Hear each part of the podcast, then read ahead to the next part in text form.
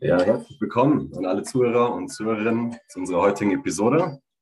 Thema heute: Biohacking. Dem einen oder anderen mag es was sagen, dem anderen nicht.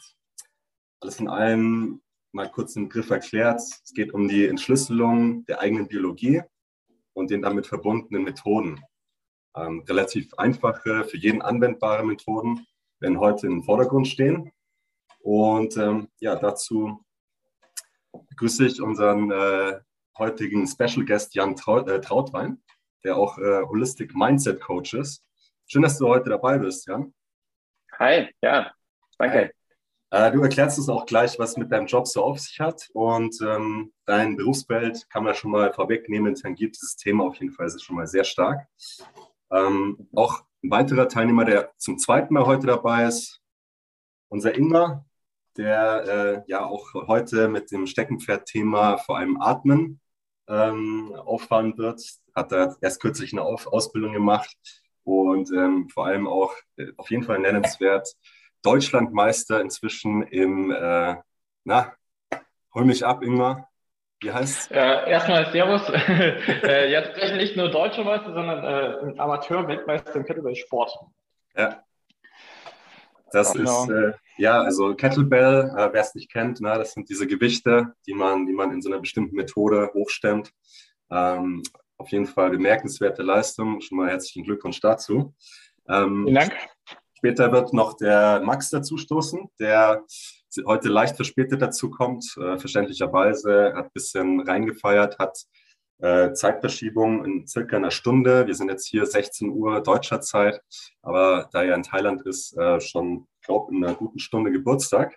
Ähm, und äh, wir werden mit ihm gemeinsam heute mehr oder weniger reinfeiern, wenn ich mich nicht verzählt habe von den Stunden her. Und zu guter Letzt, last but not least, aus dem Urwald aus der Wildnis zugeschaltet, aus Mexiko, äh, unser, unser lieber äh, Laurinoceros. Ja, sehr kreativ, muss ich sagen. aber, aber hier habe ich einen anderen Namen. Der heißt sich tatsächlich seit neuestem Lauro. Wie? Lauro. Lauro, Lauro ja. Es, äh, hat auch hat, hat ein gewisses, äh, hat Schaden. Ja, der Name. Und jetzt mal Künstlernamen. Ja, und du bist ja, wir haben festgestellt, äh, was, was ziemlich unwissender, äh, aber ziemlich äh, ja, viel, vielseitiger Biohacker auch in der jüngsten Vergangenheit. Ähm, und ähm, wirst heute auch das ein oder andere sicherlich wertvolle mit ähm, an den Inhalten mit reinbringen. Ähm, auch äh, an, an, Fragen, glaube ich, hast du auch, auch einige mitgenommen oder werden welche aufkommen. Und ähm, ja, mein Vorschlag ist, dass ich auch erst noch mal kurz dieses Thema eingrenze. Ja, dass wir auch hier, äh, weil es ja wirklich ein sehr, sehr breites Feld ist, ne? wie kann man sich selbst optimieren? Ähm, da denken viele, glaube ich, als allererstes mal so ein Thema Bewegung und Thema Ernährung. Das sind jetzt zwei sehr, sehr breite Felder. Auf die werden wir heute dann nicht so ganz eingehen. Da müssten wir, es würde einfach den Rahmen sprengen. Und deswegen haben wir es aber auch in vier, diese vier relativ einfach anzuwendenden äh, Themenbereiche Atmen, Schlaf, Cold Exposure und Fasten äh, aufgeteilt. Und wir fangen jetzt mal an beim Jan. Äh, erzähl uns doch einfach mal ein paar Worte zu deinem Job, also zu deiner Tätigkeit, ähm, deiner, deiner persönlichen Weiterentwicklung und auch der Verbindung zu diesem Thema Biohacking in Bezug auf äh, ja, deine Entwicklung und vor allem auf deine Tätigkeit. Sehr gerne. Ja, also was ich mache, ich, ähm, ich helfe Menschen, ihr Leben zu verbessern. So, das ist erstmal das ganz, ganz äh, Big Picture. Ähm, ich nenne das Holistic Mindset Coaching. Mindset ist ein ganz großer Teil davon, aber ich gehe holistisch ran. Also ähm, manchmal erkläre ich so, dass ich sage, ich habe fünf Bereiche, in, dem, in denen ich arbeite mit meinen Klienten. Einmal ist es die Klarheit der Vision. Ja, was will die Person? Was sind die Träume? Was sind die Ziele? Also den Menschen zu helfen, auch groß zu denken. Das ist ganz, ganz wichtig, weil daraus dann die Motivation ähm, kommt, um voranzugehen und, und dieses Gefühl von, ich weiß, was für ein Leben ich kreiere. Mm, so, das ist Bereich Nummer eins. Bereich Nummer zwei ist Action Steps und Accountability. Also dann die ganze, die große Vision runterzubrechen in, in kleinere Teile, in Meilensteine, ähm, damit, wenn wir aufstehen, damit wir jeden Tag wissen, okay, das ist die Priorität gerade. Dann der dritte Bereich ist Skills und Wissen aufbauen. Je nachdem, was jemand für Ziele hat, kann es nötig sein, dass man sich in einer gewissen ähm, Art und Weise weiterbildet, um dann diese Herausforderung auch, auch zu meistern. Und mhm. dann der vierte Bereich, das ist da, wo Biohacking mit reinkommt, ist ja.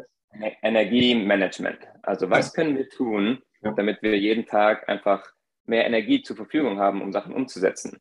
Und ja. da ist so das Digital ähm, Environment ist damit drin, also wie wir mit unserem Smartphone umgehen, wie wir schlafen, was wir essen, Sport, äh, auch was, was für Menschen wir um uns, um uns haben. Manche sind eher ähm, ja, uplifting, also die motivieren uns, und andere sind vielleicht eher so Zweifler und ach, bist du sicher, dass du das kannst? Und das würde uns dann eher die Energie entziehen.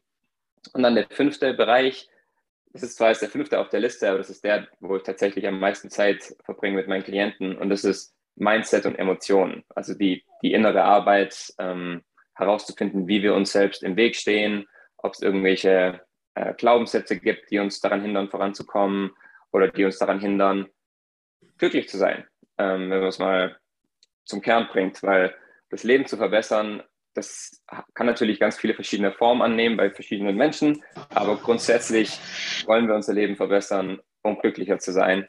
Äh, das haben wir so alle gemeinsam.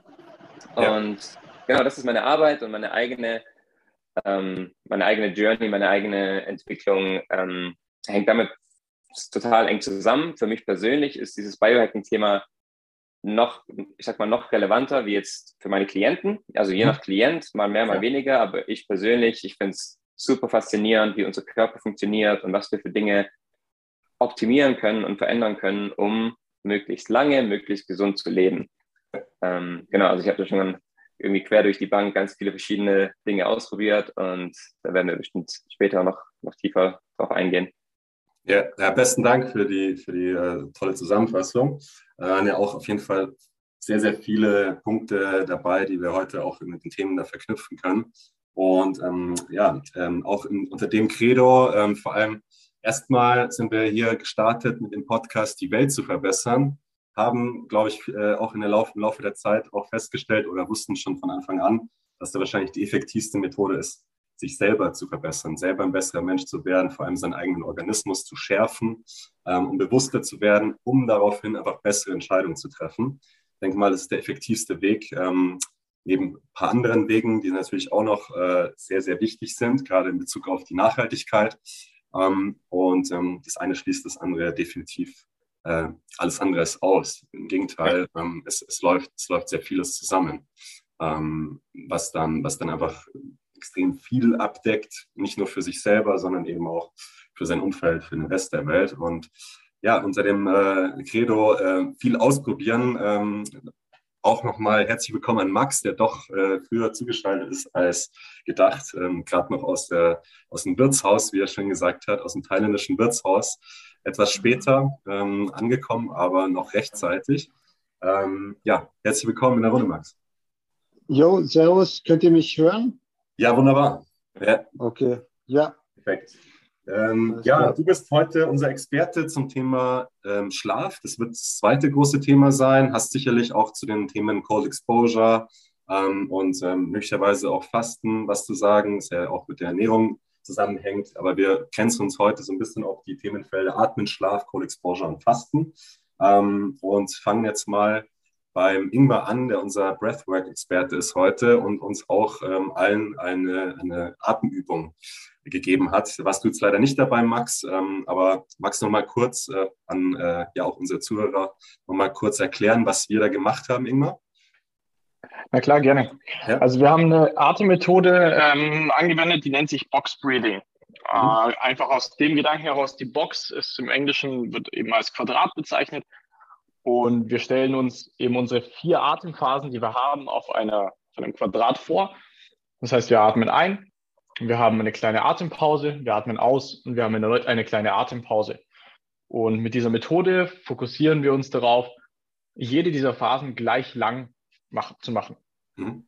Und das hat letztlich die Effekte, dass wir uns in irgendeiner Art und Weise beruhigen und fokussieren. Also wir blenden extrem viele Sachen, die wir vielleicht in unserem Kopf haben, einmal aus. Wir werden sehen, dass unsere Herzfrequenz sinkt. Wir werden ruhiger. Das sind so die wichtigsten Kriterien eventuell ja. davon, genau. Ja. ja, unfassbar effektiv. Also ich persönlich äh, das Box Breathing noch nicht so oft angewandt. Ich mache tatsächlich meistens, ähm, weil, ich, weil ich auch so ein bisschen Apnoe-Fan bin, ähm, das, ähm, das Wim Hof Breathing mit ziemlich langen Luftanhalten dann, 30 Mal tief ein- und äh, ausatmen und dann so lange wie möglich die Luft anhalten, ähm, weil, ich, weil, weil ich dann in so einen meditativen Zustand komme. Aber auch dieses Box Breathing, durch diese zusätzliche Sauerstoffzufuhr habe ich das Gefühl gehabt, in meinem meinem Hirn, ähm, ich bin zwar so leicht schwindlig geworden, aber es hat mich in einen, in einen anderen äh, Zustand versetzt, also vielleicht sogar in einen anderen Hirnwellenzustand. Irgendwie danach vor allem das Gefühl, viel entspannter zu sein, äh, gleichzeitig aber auch fokussierter. Ähm, wie war es denn beispielsweise bei dir, Laurin? Ich glaube, das ist zum ersten Mal ausprobiert. Ja, hallo auf meiner Seite. Äh, ist richtig. Also diese Methode kannte ich überhaupt noch nicht. Und ähm, am Anfang, so wie es ja immer gesagt hatte, habe ich dann auch gestartet mit ein bis zwei Sekunden. Bin dann schnell gewechselt, dann so drei, vier Sekunden und dachte mir, äh, ich kann es vielleicht auch ein bisschen ausreizen, so sieben, acht Sekunden beim ersten Mal. Äh, und, und, dann schnell gemerkt, dass das dann nicht mehr, nicht mehr angenehm war.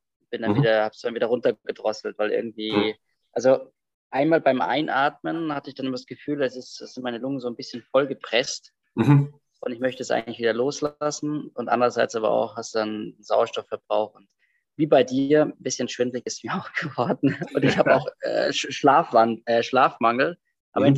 interessanterweise bin ich nicht, bin ich nicht müder geworden oder bin ich jetzt nicht eingeschlafen. Also ich habe mich tatsächlich sehr, sehr gut entspannt. Am Anfang ja. hatte ich noch lauter tausend Gedanken im Kopf zu irgendeinen Bewerbungen und so weiter, aber dann äh, hat sich das gut runtergedrosselt und das mhm. hat mir auch, hat mir auch getaugt. Also ja. auch danke hier für, für diese neue Erkenntnis. Ja. Und äh, Jan, bei dir, du machst es ja wahrscheinlich auch häufiger. Ich habe bei dir, also Jan ist jemand, der seine Erfahrungen und Erkenntnisse auch immer ähm, rege mit allen Menschen ähm, auf Social Media teilt. Deswegen ähm, habe ich schon mitbekommen, dass du sowas auch häufiger machst. Wie war deine Erfahrung? Äh, positiv, auf jeden Fall. Also Box Breathing selbst mache ich gar nicht so oft, weil ich grundsätzlich sehr entspannt bin, würde ich mal sagen. Ähm, ja. So meine, meine mhm. normalen Breathwork-Übungen, die sind dann eher so Breath of Fire, energetisierend oder eben auch äh, Wim Hof. Äh, ich finde auch dieses länger die Luft anhalten total interessanten Zustand, also sich da rein ja. zu, reinfallen zu lassen. Mhm. Ähm, diese, wie so eine Art Schwerelosigkeit ein bisschen ähm, ja. mental. Genau, aber ja, also gerade eben ähm, total entspannt und dann bin ich auch hochgegangen. Also ich habe dann sechs Sekunden lang eingeatmet, gehalten, ausgeatmet, wieder gehalten und das war auch war an der Grenze. Also da war es dann nicht mehr ganz so entspannt, sondern da gab es dann Momente, wo ich dachte, oh, jetzt würde ich gerne einatmen, aber mhm. hatte dann noch irgendwie ein, zwei Sekunden ähm, zu halten. Aber ja, ja. Es, es, ich glaube auch so, dass Kampfpiloten das auch nutzen oder so. Also ich mhm. glaube, das erste Mal habe ich das in dem Kontext gehört, was mhm. Sinn macht, weil das einfach ja, entspannt und fokussiert. Ja. Ähm, ja. Ja, gerade wahrscheinlich auch diese Etappen. Man muss, muss sich ja schon gewissermaßen konzentrieren. Also ich bin gleich ein oder zweimal auch rausgekommen, dass ich dann direkt nach dem Ausatmen wieder eingeatmet habe und keine fünf Sekunden. Also ich habe fünf Sekunden immer gemacht und immer äh, einmal oder zweimal ist mir vorgekommen, dass es dann äh, ist mir passiert, dass ich ähm, tatsächlich dann diese Zwischenphase kurz Pause machen vergessen hatte. Also musste ich da konzentrieren. Und dadurch, glaube ich, äh, verfliegen alle anderen Gedanken, die einen dann so prägen. Also das ist super zum, zum Konzentrieren. Ist das wahrscheinlich da, der, der Haupteffekt dadurch, oder? dass man sich darauf auch konzentriert, dass man dadurch auch fokussierter wird irgendwann, oder? Mm, natürlich wird es einen großen, großen ähm, Einfluss darauf haben. Ja.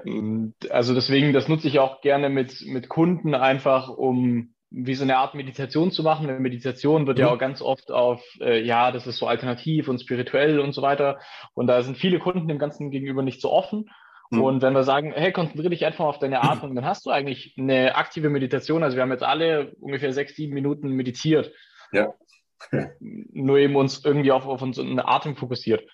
Eine ganz wichtige Sache, die noch so ein bisschen mit dazukommt, die hast du, Moritz, und ich glaube Lauren auch genannt. Also es ist gar nicht der Sauerstoff, der euch fehlt, der euch dieses Gefühl ähm, bringt. würdet ihr euch ein, ähm, ein Sauerstoffsättigungsgerät an den Finger halten, mhm. würdet ihr nicht unter 95 Prozent fallen. Und eine normale Sauerstoffsättigung in unserem Blut sind 95 bis 99. Ja. Das Gefühl, vielleicht wieder einatmen zu müssen, das kommt dadurch, dass wir zu viel Kohlenstoffdioxid in unserem Körper mhm. aufbauen. Und zwar nicht zu viel absolut, sondern zu viel in relativer äh, Menge zu dem, was wir vertragen. Deswegen könnt ihr es, wenn ihr zum Beispiel Wim Hof macht, auch extrem lange die Luft anhalten. Durch dieses krasse Abatmen mhm. haut ihr ziemlich viel CO2 aus dem Körper heraus. Mhm. Und dann dauert es einfach eine Weile, bis dieser CO2-Spiegel wieder ansteigt. Und so lange ja. können wir die Luft anhalten. Das okay. ist der physiologische Effekt dahinter. Und, ja, voll cool. Voll cool, dass du wissen. Äh, das wusste ich nicht. Ja. Mhm. Und, und einfach dieses nach einer Atempause, auch wenn wir jetzt nur so ruhig atmen, mhm. lange Kohlenstoffdioxid aushalten zu können, ist einfach ein Zeichen von Stresstoleranz auf biochemischer Ebene. Mhm. Um, und eben noch das Weitere, und dann beende ich den Satz, durch dieses, ich konzentriere mich darauf, relativ lange einzuatmen und gleichmäßig beruhigt das natürlich auch. Ja. Also ich habe das jetzt schon eine Weile gemacht. Ich bin vorhin bis 13 gekommen, also 13 Sekunden lang einatmen, halten, ausatmen, einatmen, weil ich es eben schon geübt bin, relativ konstant einen kleinen Luftstrom in meinen Körper zu lassen. Mhm. Mm, genau. Und das beruhigt eben auch, weil wir eben nicht relativ ja. schnell viel versuchen zu fassen, sondern eben ja. ganz langsam kontrolliert Verstehe. das Ganze reinholen. Verstehe. Ja, also es, äh, dementsprechend derjenige, der, der insgesamt über den Tag verteilt bewusster und besser atmet, hat dann auch eine höhere Sättigung und damit auch eine höhere Stresstoleranz auf dieser, wie du gesagt hast, biochemischen Ebene. Ist das richtig so? Mhm. Versuch den, wiederhole den Satz nochmal. Ähm, wenn jemand jetzt konstant gut atmet, also bewusst, sage ich mal, also ist ja auch, ist ja, sage ich mal, auch im Alltag, ich denke mal, je, je mehr man diese Atemübung macht, desto mehr wird einem auch im Alltag, wenn man vielleicht auch mal in einer stressigen oder in einer ganz normalen Alltagssituation ist, da mehr drauf zu achten. Führt es dann automatisch dazu, dass die, dass die ähm, Sättigung auch insgesamt besser wird, dass man da insgesamt resistenter wird gegen, äh, also ich weiß es ja nicht, was für ganz negative Faktoren haben kann, wenn äh, ja. die Sauerstoffsättigung zu gering ist im, im Blut, aber das ist ja definitiv was, woran man arbeiten kann dann. Also Sauerstoffsättigung haben die allermeisten Menschen genug. Also das ist nicht das Problem. Das Problem in der heutigen Gesellschaft ist ganz oft eine, eine Überatmung, also ein zu häufig atmen und zu mhm. viel Luftvolumen durch den Körper pumpen. Das ist einfach mhm. äh, verbunden mit, also mehr Arbeit bedeutet gleichzeitig mehr Stress für den Körper. Mhm. mhm. Hm, wie gesagt, wenn wir uns einfach mal das bildlich vorstellen, wie sieht jemand aus, der schnell, der viel atmet, und mhm. wie sieht jemand aus, der langsam und wenig atmet. Das mhm. wird uns einfach schon so ein Bild zeigen. Und ja. die Idee dahinter ist einfach, dass wir mit solchen Methoden uns immer wieder in eine ruhige Atmung bringen. Und dann soll ja im Alltag die Atmung unbewusst ablaufen und wir sollten unbewusst gut atmen. Mhm. Und dann, wenn wir bewusst atmen, dann sind wir ja schon wieder mit dem Fokus bei der Atmung und nicht bei unserem Alltag. Mhm.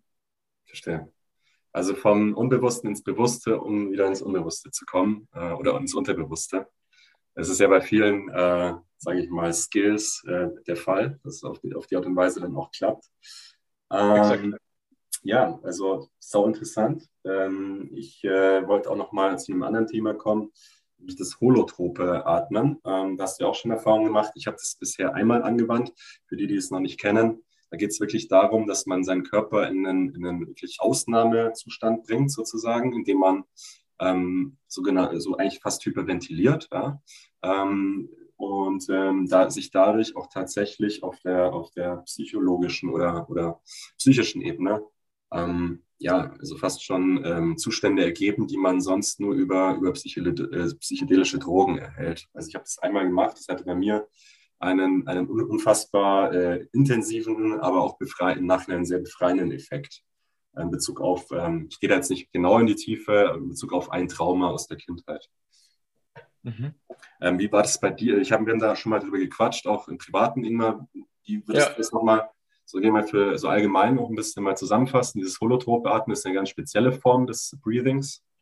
Genau, also tatsächlich habe ich holotropes Atmen in dem Sinne noch nie gemacht, mhm. weil wenn man es wirklich richtig in Anführungsstrichen macht, hat man immer einen psychologischen Sitter dabei, der mhm. einen dabei begleitet.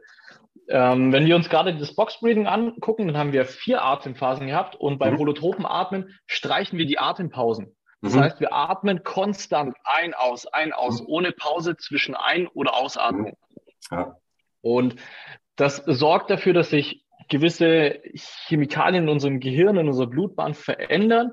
Ja. Das kann dafür sorgen, dass wir in unserem psychedelischen Podcast ja auch schon erwähnt, dass unser, ähm, unser Default Mode Network mhm. sich ein wenig herunterreguliert und wir dadurch in tiefere, hm, ich sag mal, ursprüngliche mhm. Ebenen des Gehirns kommen, wo dann Emotionen auftreten können, wo dann Traumata aus der Vergangenheit wieder hochkommen. Mhm. Und das Besondere, wenn man dann eben einen guten Sitter hat, dann hat man eben diesen Stresszustand in dem Körper und merkt dann aber, man ist ja trotzdem, man kann es überleben. Mhm. Ähm, und das ist dann dann das, wann eventuell Heilung passiert. Ja. Weil man eben eine Stresssituation durchlebt, in der man vielleicht in Todesgefahr schwebt, aber man dann diese physische Erfahrung hat, dass man in Sicherheit ist. Und das ja. ist dann, dann das, wo, wo die Leute dann, wenn sie ihre Emotionen versuchen zu malen, mit Tanzen, mit was auch immer mhm. darzustellen, dass sie, dass sie diese Traumata mit einem guten Sitter eventuell überwinden können. Mhm. Also es kann, kann eine coole Therapie sein. Habe mhm. ich in dem Sinne aber auch so noch nicht ausprobiert. Steht auf mhm. jeden Fall auf der Bucketliste. Mhm. Mhm, genau.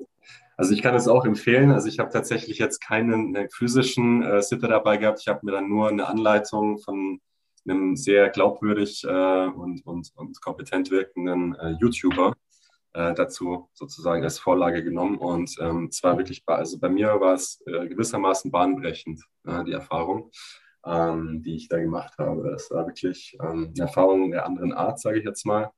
Ähm, ist aber auch mit Vorsicht zu genießen. Sollte man wirklich dann wahrscheinlich auch nur angeleitet machen. War nicht ganz ungefährlich, wie ich das vielleicht gemacht habe.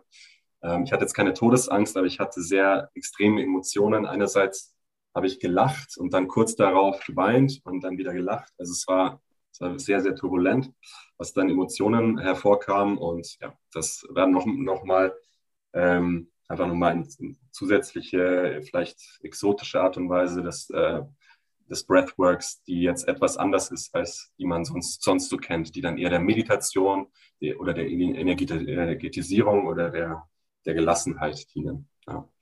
Ähm, zum Thema Breathwork allgemein, bei, bei dir, Max, äh, hast du da auch schon Erfahrungen gemacht? Ähm, nee, habe ich eigentlich nicht wirklich. Also ich mhm. habe schon ein paar Mal diese Wim Hof Method gemacht. Mhm. Ähm, ich, was ich halt mache, ist, ich gehe manchmal Freediving. Ähm, mhm. hier, ich wohne ja auf Kotao, was so eine weltberühmte Tauchinsel ist. Mhm. Und ähm, da habe ich halt relativ viel Erfahrung gemacht mit ähm, ja, Luftanhalten oder halt zu trainieren, ja. dass man länger die Luft anhalten kann. Ja. Ähm, was ja gerade wenn du jetzt ähm, Freediving machst, also man muss sich dann wirklich im Wasser so eine Art Meditation machen, mehrere Minuten, vollkommen jeden Muskel entspannen hm. und in so einen Halbschlaf verfallen, hm. damit und dann ist dein, dein Herzrhythmus äh, halt ganz niedrig. Ja. Und du kannst dann wirklich total äh, sauerstoffeffektiv äh, abtauchen und dann halt dementsprechend lange unter Wasser bleiben. Ja. Ähm, also ja, das ist ein sehr beruhigendes Gefühl. Ja. Mhm. ja. es ist dann natürlich mehr auch im Sport, ähm, wo du halt das, das eigentliche, ja, die Atmenübungen und auch die Meditation einen, einen sportlichen Zweck hat. Und wenn du dann halt runtertauchst, dann hast, bist du wirklich halt völlig abgekapselt von der Umgebung mhm. oder von der, von der, ja, von der Oberflächenwelt, sag, sag ich mal. Ja, ja. Und ähm, ja, das ist ein sehr entspannendes Gefühl. Ja. Ja, klar. Also auch gerade in der Verbindung mit dem Apnoe, ähm, das ist mir auch, ist mir auch äh, bekannt. Also ich habe es auch in dem Kontext auch mal so geübt, als ich vor fünf Jahren mal ähm, ja, auf Mallorca so semi-professionell äh, Apnoe-Tauchen mal ausprobiert hatte. Und auch schon als Kind fand ich das total faszinierend. Ähm, und es ist ja auch der Hintergrund von Wim Hof, der da auch als Eis, äh, unterm Eistaucher sämtliche Rekorde aufgestellt hat. Ähm, festgestellt im Laufe der Zeit, also er hat es wahrscheinlich nur angewendet am Anfang, eher hemdsärmelig und eher, sage ich mal, pragmatisch, hat jetzt äh, einfach in Verbindung durch, diese, durch diesen Trend, der da, dadurch entstanden ist, sehr, sehr viele Follower gewonnen und, und ist eben auch in einem wissenschaftlichen Kontext inzwischen alles eingebettet. Dass es halt wirklich erwiesen ist, dass man dann durch dieses Atmen, auch, wo wir später noch sprechen werden, Cold Exposure, ähm, ja in einen anderen Hirnmodus kommt. Also in so eine Art Reptilien-Hirnmodus aufhört zu denken, sondern nur noch isst, nur noch atmet, man isst nur noch. Und man hat vielleicht so mehr einfach, wenn man möchte, äh, eine tiefere Verbindung zur Seele und wird dadurch automatisch dann irgendwie zu einem bewussteren Menschen. So, so zumindest äh, die Idee, da, die dahinter steckt. Und äh, ich kann einfach bestätigen für mich, dass es auf jeden Fall einer der Hauptpunkte ist, seitdem ich das aktiv mache, immer wieder, also mindestens ein, zwei Mal im Monat, äh, dieses bewusste Atmen. Ich soll es wahrscheinlich sogar noch häufiger machen, ähm, dann noch mehr Effekte zu spüren. Ähm, aber es hat sich dadurch allein schon bei mir sehr, sehr viel getan. Ähm, kann, kann das jeder hier in der Runde bestätigen, der das schon angewandt hat? Wem Hof meinst du jetzt? Ja, nicht um, ja genau, also allgemein ist es bewusste, also so Atemübungen bewusst zu machen, sich dafür wirklich die Zeit zu nehmen, ähm, nicht unbedingt jetzt im sportlichen Kontext, sondern wirklich so als Meditation oder als, als ähm, Biohacking an sich halt anzuwenden, um dadurch halt spürbare Effekte Körper und Geist ähm, zu erlangen. Ähm, Erstmal zu Jan und dann Laurin. Also ich merke, wenn ich, wenn ich äh, zehn Minuten Atemübungen mache, auf mhm. jeden Fall einen Riesenunterschied. Also direkt im Anschluss oder über den Tag dann verteilt. Ich mache das morgens, dann hat man auch, dann habe ich einen anderen Start in den Tag. Das trägt sich dann auch durch den ganzen Tag durch. Mhm. Mm, ja, was so irgendwie langfristige Effekte angeht, ist für mich immer ein bisschen schwierig zu sagen, weil sich konstant recht viel in meinem Leben verändert. Ja. Und dann weiß ich immer nicht, okay, kommt es jetzt daher, kommt es jetzt von was anderem? Ähm, ja. Mhm. ja, genau. Aber also Wim Hof, ich habe mich viel damit auseinandergesetzt und das ist, würde ich jetzt definitiv so in die, in die Biohacking-Ecke reinstellen, so, mhm. weil, weil es geht ja ganz viel darum, auch unser Herz-Kreislauf-System eben zu optimieren und ähm, den ganzen Körper mit Sauerstoff zu durchfluten und die also wenn man sich auf YouTube ähm, Case Studies anguckt oder, oder Testimonials von Leuten, die wirklich äh, krasse Krankheiten auch hatten oder ja nicht schlafen konnten und mhm. Gelenkschmerzen und so weiter, die angefangen haben, regelmäßig Wim Hof zu machen. Also es sind wirklich erstaunliche, erstaunliche Fortschritte ähm, oder Ergebnisse, die da erzielt werden. Ähm, und dann will ich auch noch ganz kurz zu, den, zu diesem Holotropen atmen, beziehungsweise es gibt, es gibt ganz viele Atemtechniken, äh, die, die ähnlich sind, die andere Namen haben. Conscious Connected Breathing, Somatic Breathing. Ähm, und da habe ich schon einige so Gruppenerfahrungen mitgemacht. Ich habe auch schon äh, One-on-One -on -one mit einem Breathwork-Facilitator gearbeitet und, mhm. und will nochmal diese, diese Anmerkung einfach hier auch bestätigen. Dass, das ist wie mit, mit Psychedelics. Oft passiert nichts, aber es kann äh, ein Traumata hochkommen, das dann echt schwierig sein kann, alleine damit klar zu werden.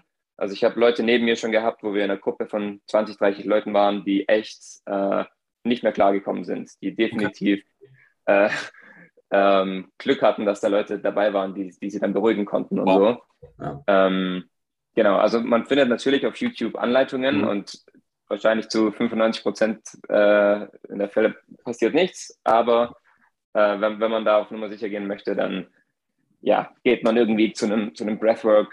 Ja. Ähm, einer Zeremonie oder sowas. Dadurch, dass es so, so beliebt ist, jetzt findet man die wahrscheinlich auch äh, in den meisten Städten. Ähm, Absolut. Genau. Muss man nur zum Ingmar gehen, ne? der hat ja jetzt die Ausbildung. ja, wer in München ist, ja.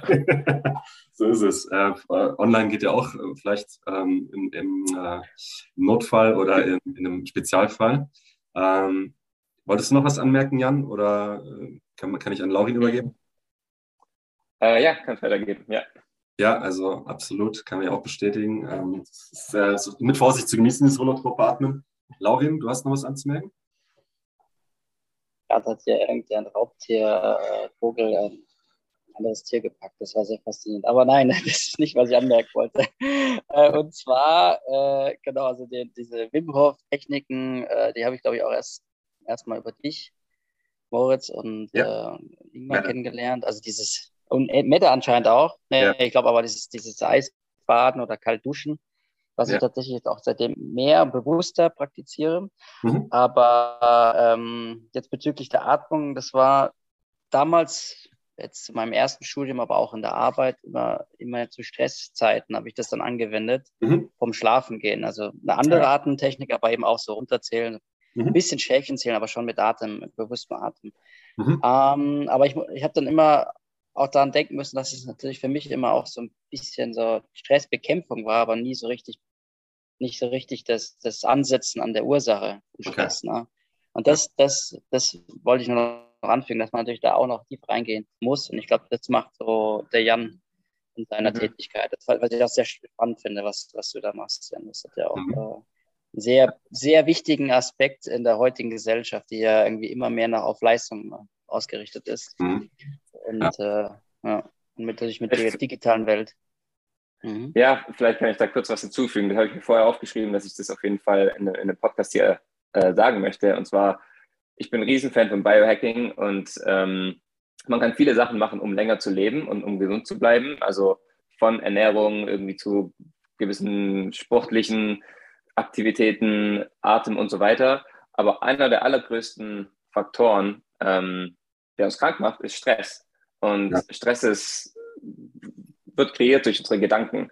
Also es ist, es ist äh, glaube ich, ganz gut, ähm, das irgendwie so ein bisschen im Balance zu halten. Also wenn wir uns selbst die ganze Zeit stressen oder Angst haben um uns, unsere Zukunft und um alle möglichen Sachen, Menschen haben ja Angst vor vielen verschiedenen Dingen, und, und dann versuchen irgendwie uns gesund zu hacken über so Biohacking, das wird meiner Meinung nach nicht wirklich funktionieren, sondern da gibt es dann, äh, wie Lauren gerade gesagt hat, eben tiefer liegende Faktoren, die, die im Inneren sind. Ähm, mhm. Ja, und, und ja, es ist schwierig, es ist die Wissenschaft, äh, es ist schwierig herauszufinden, was für Menschen leben lange und gesund und warum. Weil da spielen einfach so viele Faktoren, also Kultur, das Essen, die Bewegung, wie viel Sonnenlicht die haben, wie die Atemluft ist. Alles ist irgendwie zusammen vermischt. Ähm, aber für mich ist, ist ziemlich klar, dass so unsere mentale Gesundheit, also der Stress, den wir haben oder den wir eben nicht haben, einer der, der, der Hauptfaktoren dafür ist, ob wir lange leben oder ob wir kurz leben, weil ja, inzwischen weiß die Wissenschaft, dass wenn wir Stress empfinden, also das Gefühl von Stress, dass das äh, sich auswirkt auf unseren Körper, auf unsere genetische Aktivität, auf die Gesundheit unserer Zellen und so weiter. Ähm, ja, genau, das wollte ich äh, anmerken, weil mir das wichtig war, dass das, ja. dass das gesagt wird. Ja, vielen Dank für diese Ergänzung auf jeden Fall. Ähm, und ähm, ja, allgemein äh, gibt es dennoch, denke ich auch mal, wenn, wenn wir jetzt mal zum nächsten Thema kommen, da auf jeden Fall ein Bereich, der total unterschätzt ist oder auch vielleicht irgendwie verborgenen liegt, nämlich das große Thema Schlaf. Denn im Schlaf, da ähm, erholt sich ja der Körper und ähm, die Frage ist immer, wie gut erholt sich ein Körper in der Zeit, wenn man natürlich viel tut, ja, gerade in der schnelllebigen Gesellschaft, wo viel passiert, wo wir viele Reize verarbeiten müssen, umso wichtiger, im Grunde genommen logisch, auch dann die Qualität unseres Schlafes.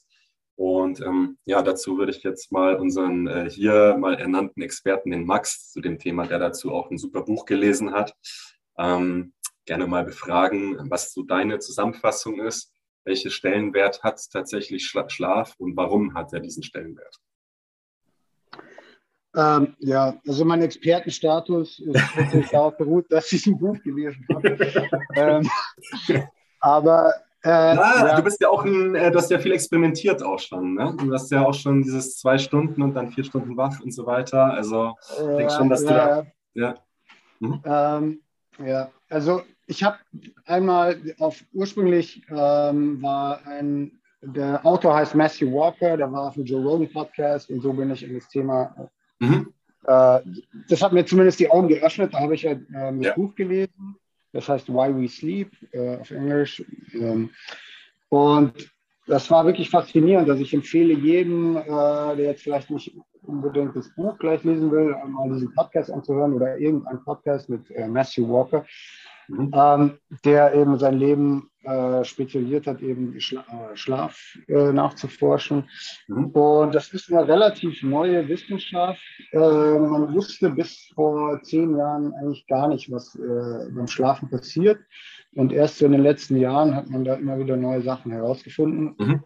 und mir war das natürlich früher als Jugendlicher auch überhaupt nicht bewusst. Ähm, aber ja, jetzt nehme ich das Thema halt sehr ernst. Und das ist, denke ich, eines der, ähm, ja, wie sagt man, äh, unterschätzten äh, ja. Gebiete, für was die persönliche ja, Gesundheit angeht oder halt auch das Wohlbefinden, ob jetzt psychisch oder physisch. Mhm. Ähm, und die meisten Menschen in der westlichen Welt schlafen zu wenig. Ich weiß nicht mehr genauen Zahlen im Kopf, aber ich glaube, sowas um die 70 Prozent der Menschen, äh, Gewerbstätigen, schlafen zu wenig. Mhm. Und ähm, die, man braucht eigentlich also sieben Stunden, 30 Minuten qualitativ hochwertigen Schlaf. Das ist so, was das Minimum ist für die meisten Menschen. Für mich persönlich ich fühle mich deutlich besser, wenn ich neun Stunden schlafe, gerade wenn ich viel trainiere. Gut, wenn ich jetzt nicht viel trainiere, dann reichen auch sieben, drei, äh, sieben Stunden 30 Minuten. Mhm. Ähm, was ich in dem Buch zum Beispiel gelernt habe, ist, dass ich, äh, dass man so in 90 Minuten Schlafzyklen hat. Mhm. Also wenn du, ähm, wenn du einschläfst, ähm, man, man durchgeht immer bestimmte Zyklen von ähm, Tiefschlaf, so NREM Sleep, äh, REM Sleep. Ja. Und da gibt es noch ein paar andere, ich weiß nicht mehr die ganzen Begriffe, aber und ähm, die ja, sind immer so in 90 Minuten Zyklen. Das heißt, ja. man, man schläft, äh, wenn du nach sechs Stunden aufwachst, dann ähm, bist du meistens fitter, als wenn du nach äh, sechs Stunden 30 Minuten aufwachst, weil du dann mitten in so einem Zyklus bist.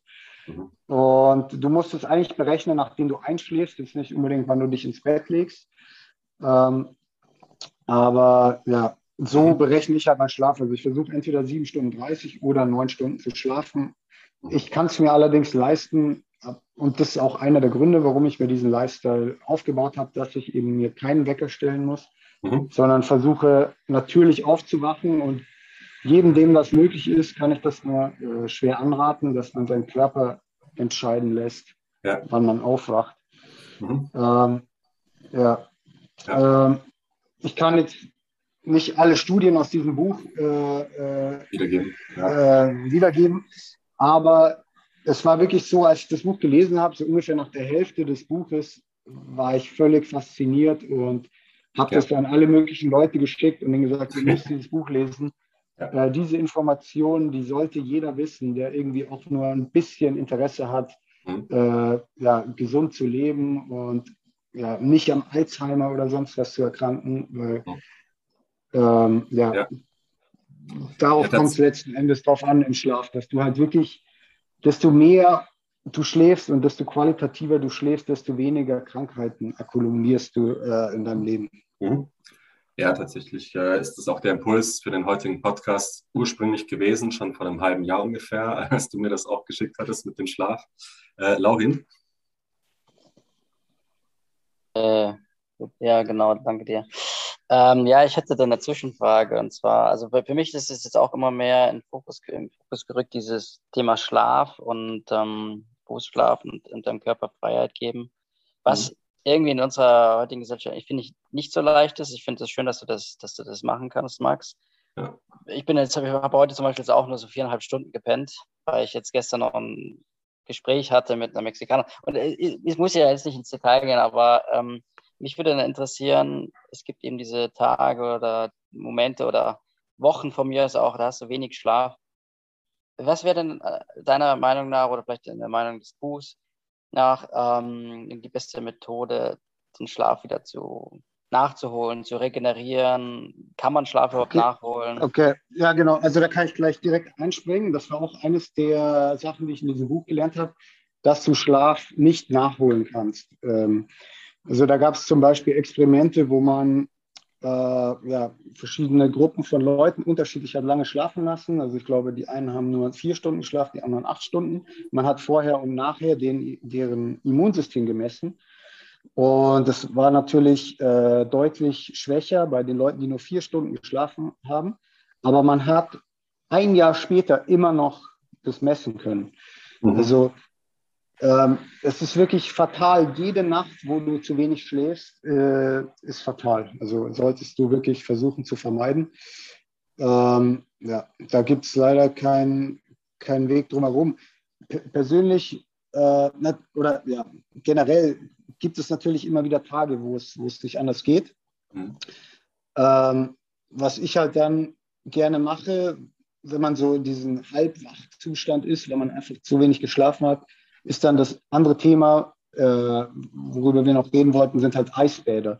Also das ja. ist das, was mich dann im Moment aufmacht, weil Koffein zum Beispiel bringt halt auch nichts. Wenn du nur vier Stunden geschlafen hast, ja. macht dich dann vielleicht eine halbe Stunde wach und danach bist du eigentlich noch kaputter. Mhm. Und vor allem kannst du dann eben auch keine, keine Naps mehr halten. Ähm, äh, ja, Eisbad ist dann sowas, was mich dann wirklich ähm, so völlig ähm, ja, wieder in den Moment bringt und dass ich so ein bisschen wach bin, wenn ich irgendwie jetzt arbeiten muss oder so. Aber ähm, ja, wirklich für deine eigene Gesundheit wäre es schon wichtig, wirklich je, jede Nacht deinen Schlaf, also mindestens sechs Stunden äh, zu bringen. Also man kann es nicht nachholen, so wie beim Essen oder so, dass du äh, ja, den Tag vorher eine Pizza frisst und dann am nächsten Tag nichts essen musst. So ist es leider beim Schlaf nicht. Mhm. Wir sehen schon, die, die Themen hängen äh, auch schon mal zusammen hier mit äh, Cold Exposure und, und Schlaf.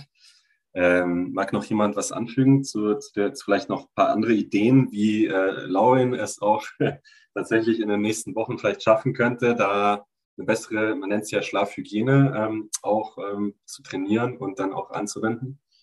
Also äh, vielleicht nochmal kurz, ja. äh, was du vorher auch nochmal angesprochen hattest, war, wo, dass ich experimentiert habe mit diesen so, verschiedenen ja. Schlafzyklen, also polyphasische Schlafzyklen. Ja. Da gibt es zum Beispiel den Ubermann, wo du irgendwie alle zwei Stunden einen 20 Minuten Nap äh, machst. Ähm, die, es gibt im Prinzip zwei, äh, ja, ich weiß nicht, ob das Hormone sind, aber es gibt, also Melatonin ist auf jeden Fall ein ja. Hormon und dann gibt es mhm. Adenosin. Mhm. Äh, das ist das andere Schlafmolekül, was sich in deinem Hirn äh. Aufbaut, desto länger du wach bist und was eben die Müdigkeit dir signalisiert, dass dein Körper jetzt Schlaf braucht. Und äh, du kannst dieses Adenosin abbauen durch kurze Naps. Das ist halt, wenn du einen 10 Minuten Nap irgendwie hältst, ja. dann bist du auf einmal, fühlst du dich wieder topfit. Das ja. ist halt, weil du dieses Adenosin abgebaut hast. Mhm. Ähm, das ist aber eigentlich nur ein Signalstoff, der dann, der dir signalisiert, dass du Schlaf brauchst. Aber du mhm. hast jetzt nicht alle deine Zellen völlig regeneriert. Das mhm. ist eigentlich ein bisschen so ein Fake. Ja, das ist kein Ersatz. Ähm, ja, genau. Was, das kann man schon machen, im, äh, aber es hilft eigentlich jetzt nicht wirklich. Ja? Mhm. Und äh, was man allerdings zum Beispiel machen kann, ist so, ein, wenn du halt so ein, wirklich so einen 90-Minuten-Zyklus einbaust. Ja? Das, da kannst du dich dann schon relativ gut regenerieren. Das heißt, wenn du jetzt sagst, du hast nur, äh, was weiß ich, vier Stunden geschlafen, dann versuch halt irgendwie äh, mittags äh, nochmal so einen 90-Minuten-Zyklus oder so einzubauen. Also das würde dann schon helfen. Ne? Mhm. Ja, das wollte ich mal loswerden. Ich habe da auch kurz eine Zwischenfrage jetzt, ähm, weil ich mich, also das hängt mit dem Thema luziden Träumen zusammen. Da ist ja dieses Übermann-Muster äh, irgendwie auch, ja, vielleicht beliebt, weil man leichter in diese luziden Träume reinkommen kann wohl. Heißt das, dass das dann eigentlich nicht nachhaltig ist? Also, dass wenn man länger dieses Übermann-Schlafmuster äh, fahren würde, was eben bedeutet, du schläfst gar nicht am Stück, sondern wirklich äh, du musst da sehr getaktet sein, äh, alle, genau, irgendwie alle zwei Stunden 20 Minuten über, den ganzen, über die ganzen 24 Stunden fortlaufend verteilt. Äh, Max, würdest du sagen, oder aus dem Buch, das wäre dann also keine gute Idee, das langfristig so zu machen? Genau, äh, ja, genau. Also das ist wirklich fatal äh, für deine Gesundheit langfristig. Du wirst vielleicht in, also erstmal brauchst du Monate, um dich da wirklich dran zu gewöhnen, mhm. dass du ähm, auch wirklich, den einen Vorteil hat es, ähm, was zumindest Leute sagen, die das langfristig gemacht haben, dass du lernst, extrem schnell einzuschlafen und in den Tiefschlaf zu verfallen. Ja. Ähm, das, und das bleibt auch, wenn du dann wieder normal schläfst, dass du dich hinlegst und sofort einschläfst.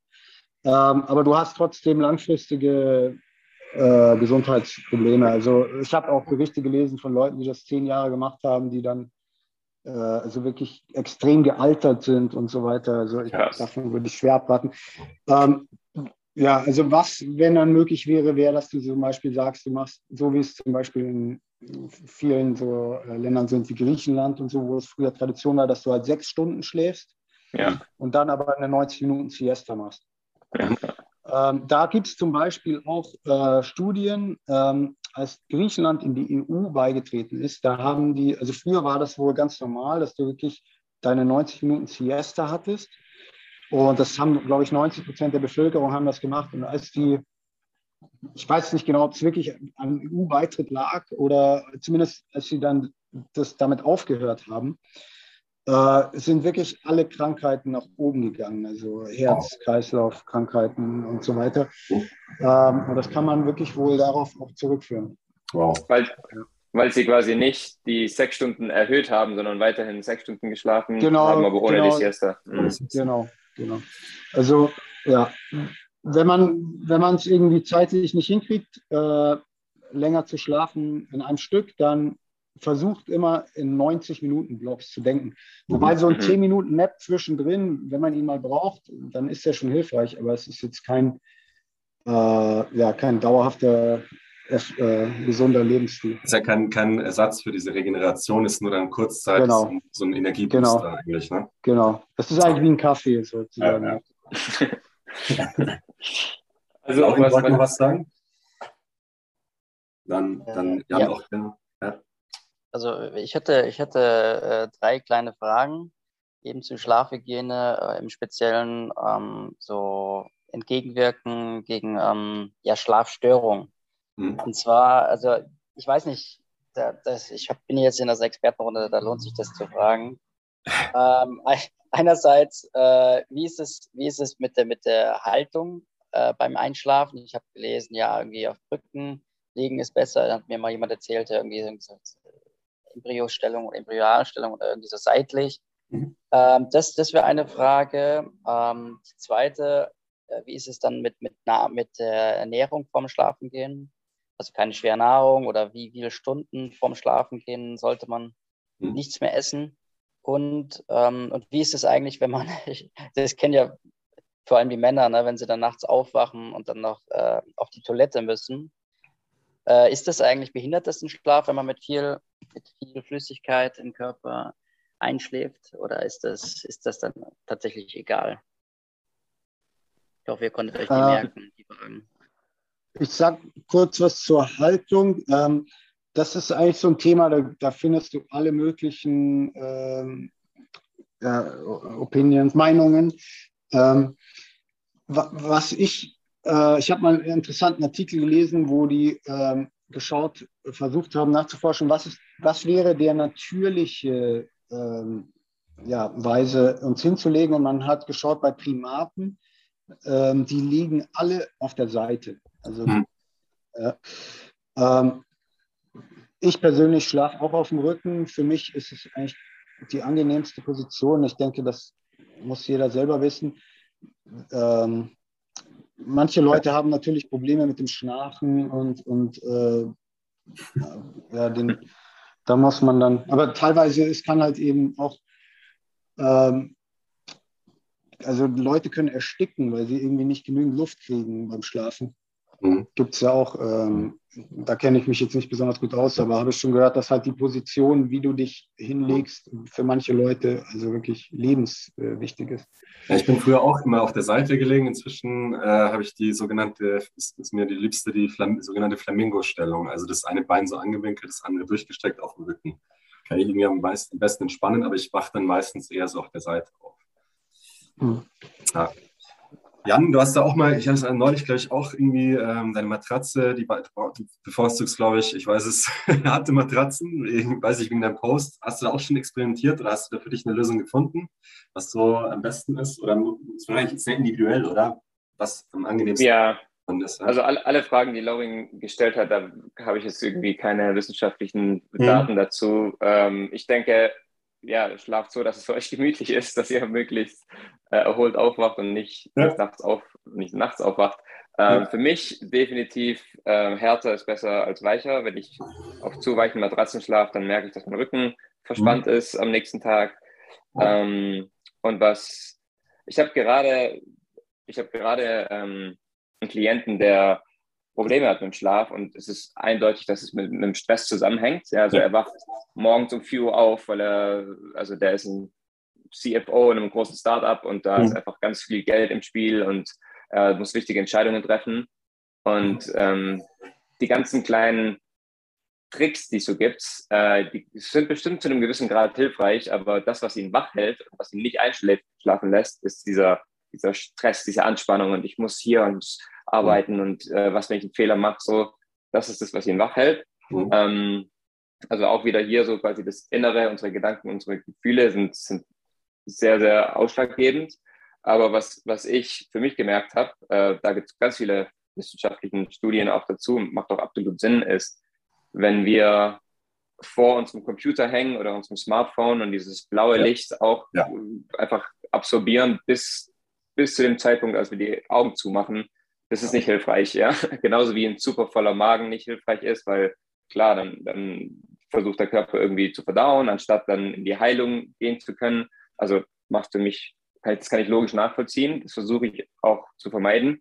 Und was jeder super selber testen kann, ist einfach mal ein paar Abende am Stück, zwei Stunden vorm ins Bett gehen, kein Handy, kein Laptop ja. mehr, kein Tablet mehr ja. und vielleicht sogar Kerzenlicht anstatt irgendwie das, das helle Licht, das wir normalerweise haben, mhm. macht einen riesen Unterschied. Also ich, ich merke es bei mir total, wie ich merke, dass mein System, also mein, mein, mein Körper so langsam runterfährt und ähm, sich irgendwie auf, auf diese Schlafphase vorbereitet, wie wenn ich in dieser super stimulierenden Online-Welt unterwegs bin oder irgendwelche äh, Serien angucke, was ja sehr beliebt ist, dass die Leute vorm Schlafen gehen halt irgendwelches Zeug noch angucken.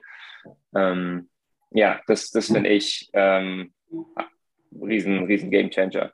Sehr hilfreich, auf jeden Fall, ja. Ähm, gefordert halt eine gewisse Disziplin. Ähm, Gerade wenn man jetzt jemand ist, der, der eher so ein, so ein Tausendsasser ist und gerne viel nebenbei macht und da vielleicht demjenigen noch schreibt und ah ja, ja. da war das noch und ich wollte das ja noch anschauen. Wie war das nochmal? Was ist heute in der Welt passiert? Äh, irgendwo muss man Stopp sagen, ne? weil sonst zu viele Einflüsse, zu viele, zu viele Reize, sich da ein bisschen davon abschirmen, das denke ich mal, so ein bisschen gewisse Eigendisziplin entwickeln, um sich davon besser ab, abzuschirmen, denke ich mal. Das ist ja auch ein Prozess, der nicht von heute Absolut. sagt, ähm, man schnipst und äh, der Schlaf ist besser. Das ist ein Prozess. Also kann ich zumindest aus eigener Erfahrung sagen. Ähm, auch äh, an Ingmar nochmal, du hast, glaube ich, da was getestet, was mit dem Atmen wiederum zusammenhängt. Ähm, dass man da besser irgendwie äh, fährt, wenn man, wenn man eher durch die Nase atmet. Exakt, das äh, knüpft nämlich perfekt an die. Man hört dich gerade schlecht. Hast du das Mikro irgendwie, äh, bist du weit weg vom Mi Mikro oder? Ähm, ich habe eigentlich. Hört dich nicht so laut? Ja, man hört dich leider nicht so laut gerade, aber man hört dich. Jetzt habe ich. Moment. Ja, mhm. besser. Mhm. Also ich habe eigentlich nichts verändert. Okay. Ja. Passt wieder. Einfach weiter. es passt wieder, es passt wieder. Ja. Passt wieder? Ja. Ja. Okay, ähm, das passt perfekt zu der Frage, die der Laurin bezüglich des ähm, nächtlichen Wasserlassens gestellt hat.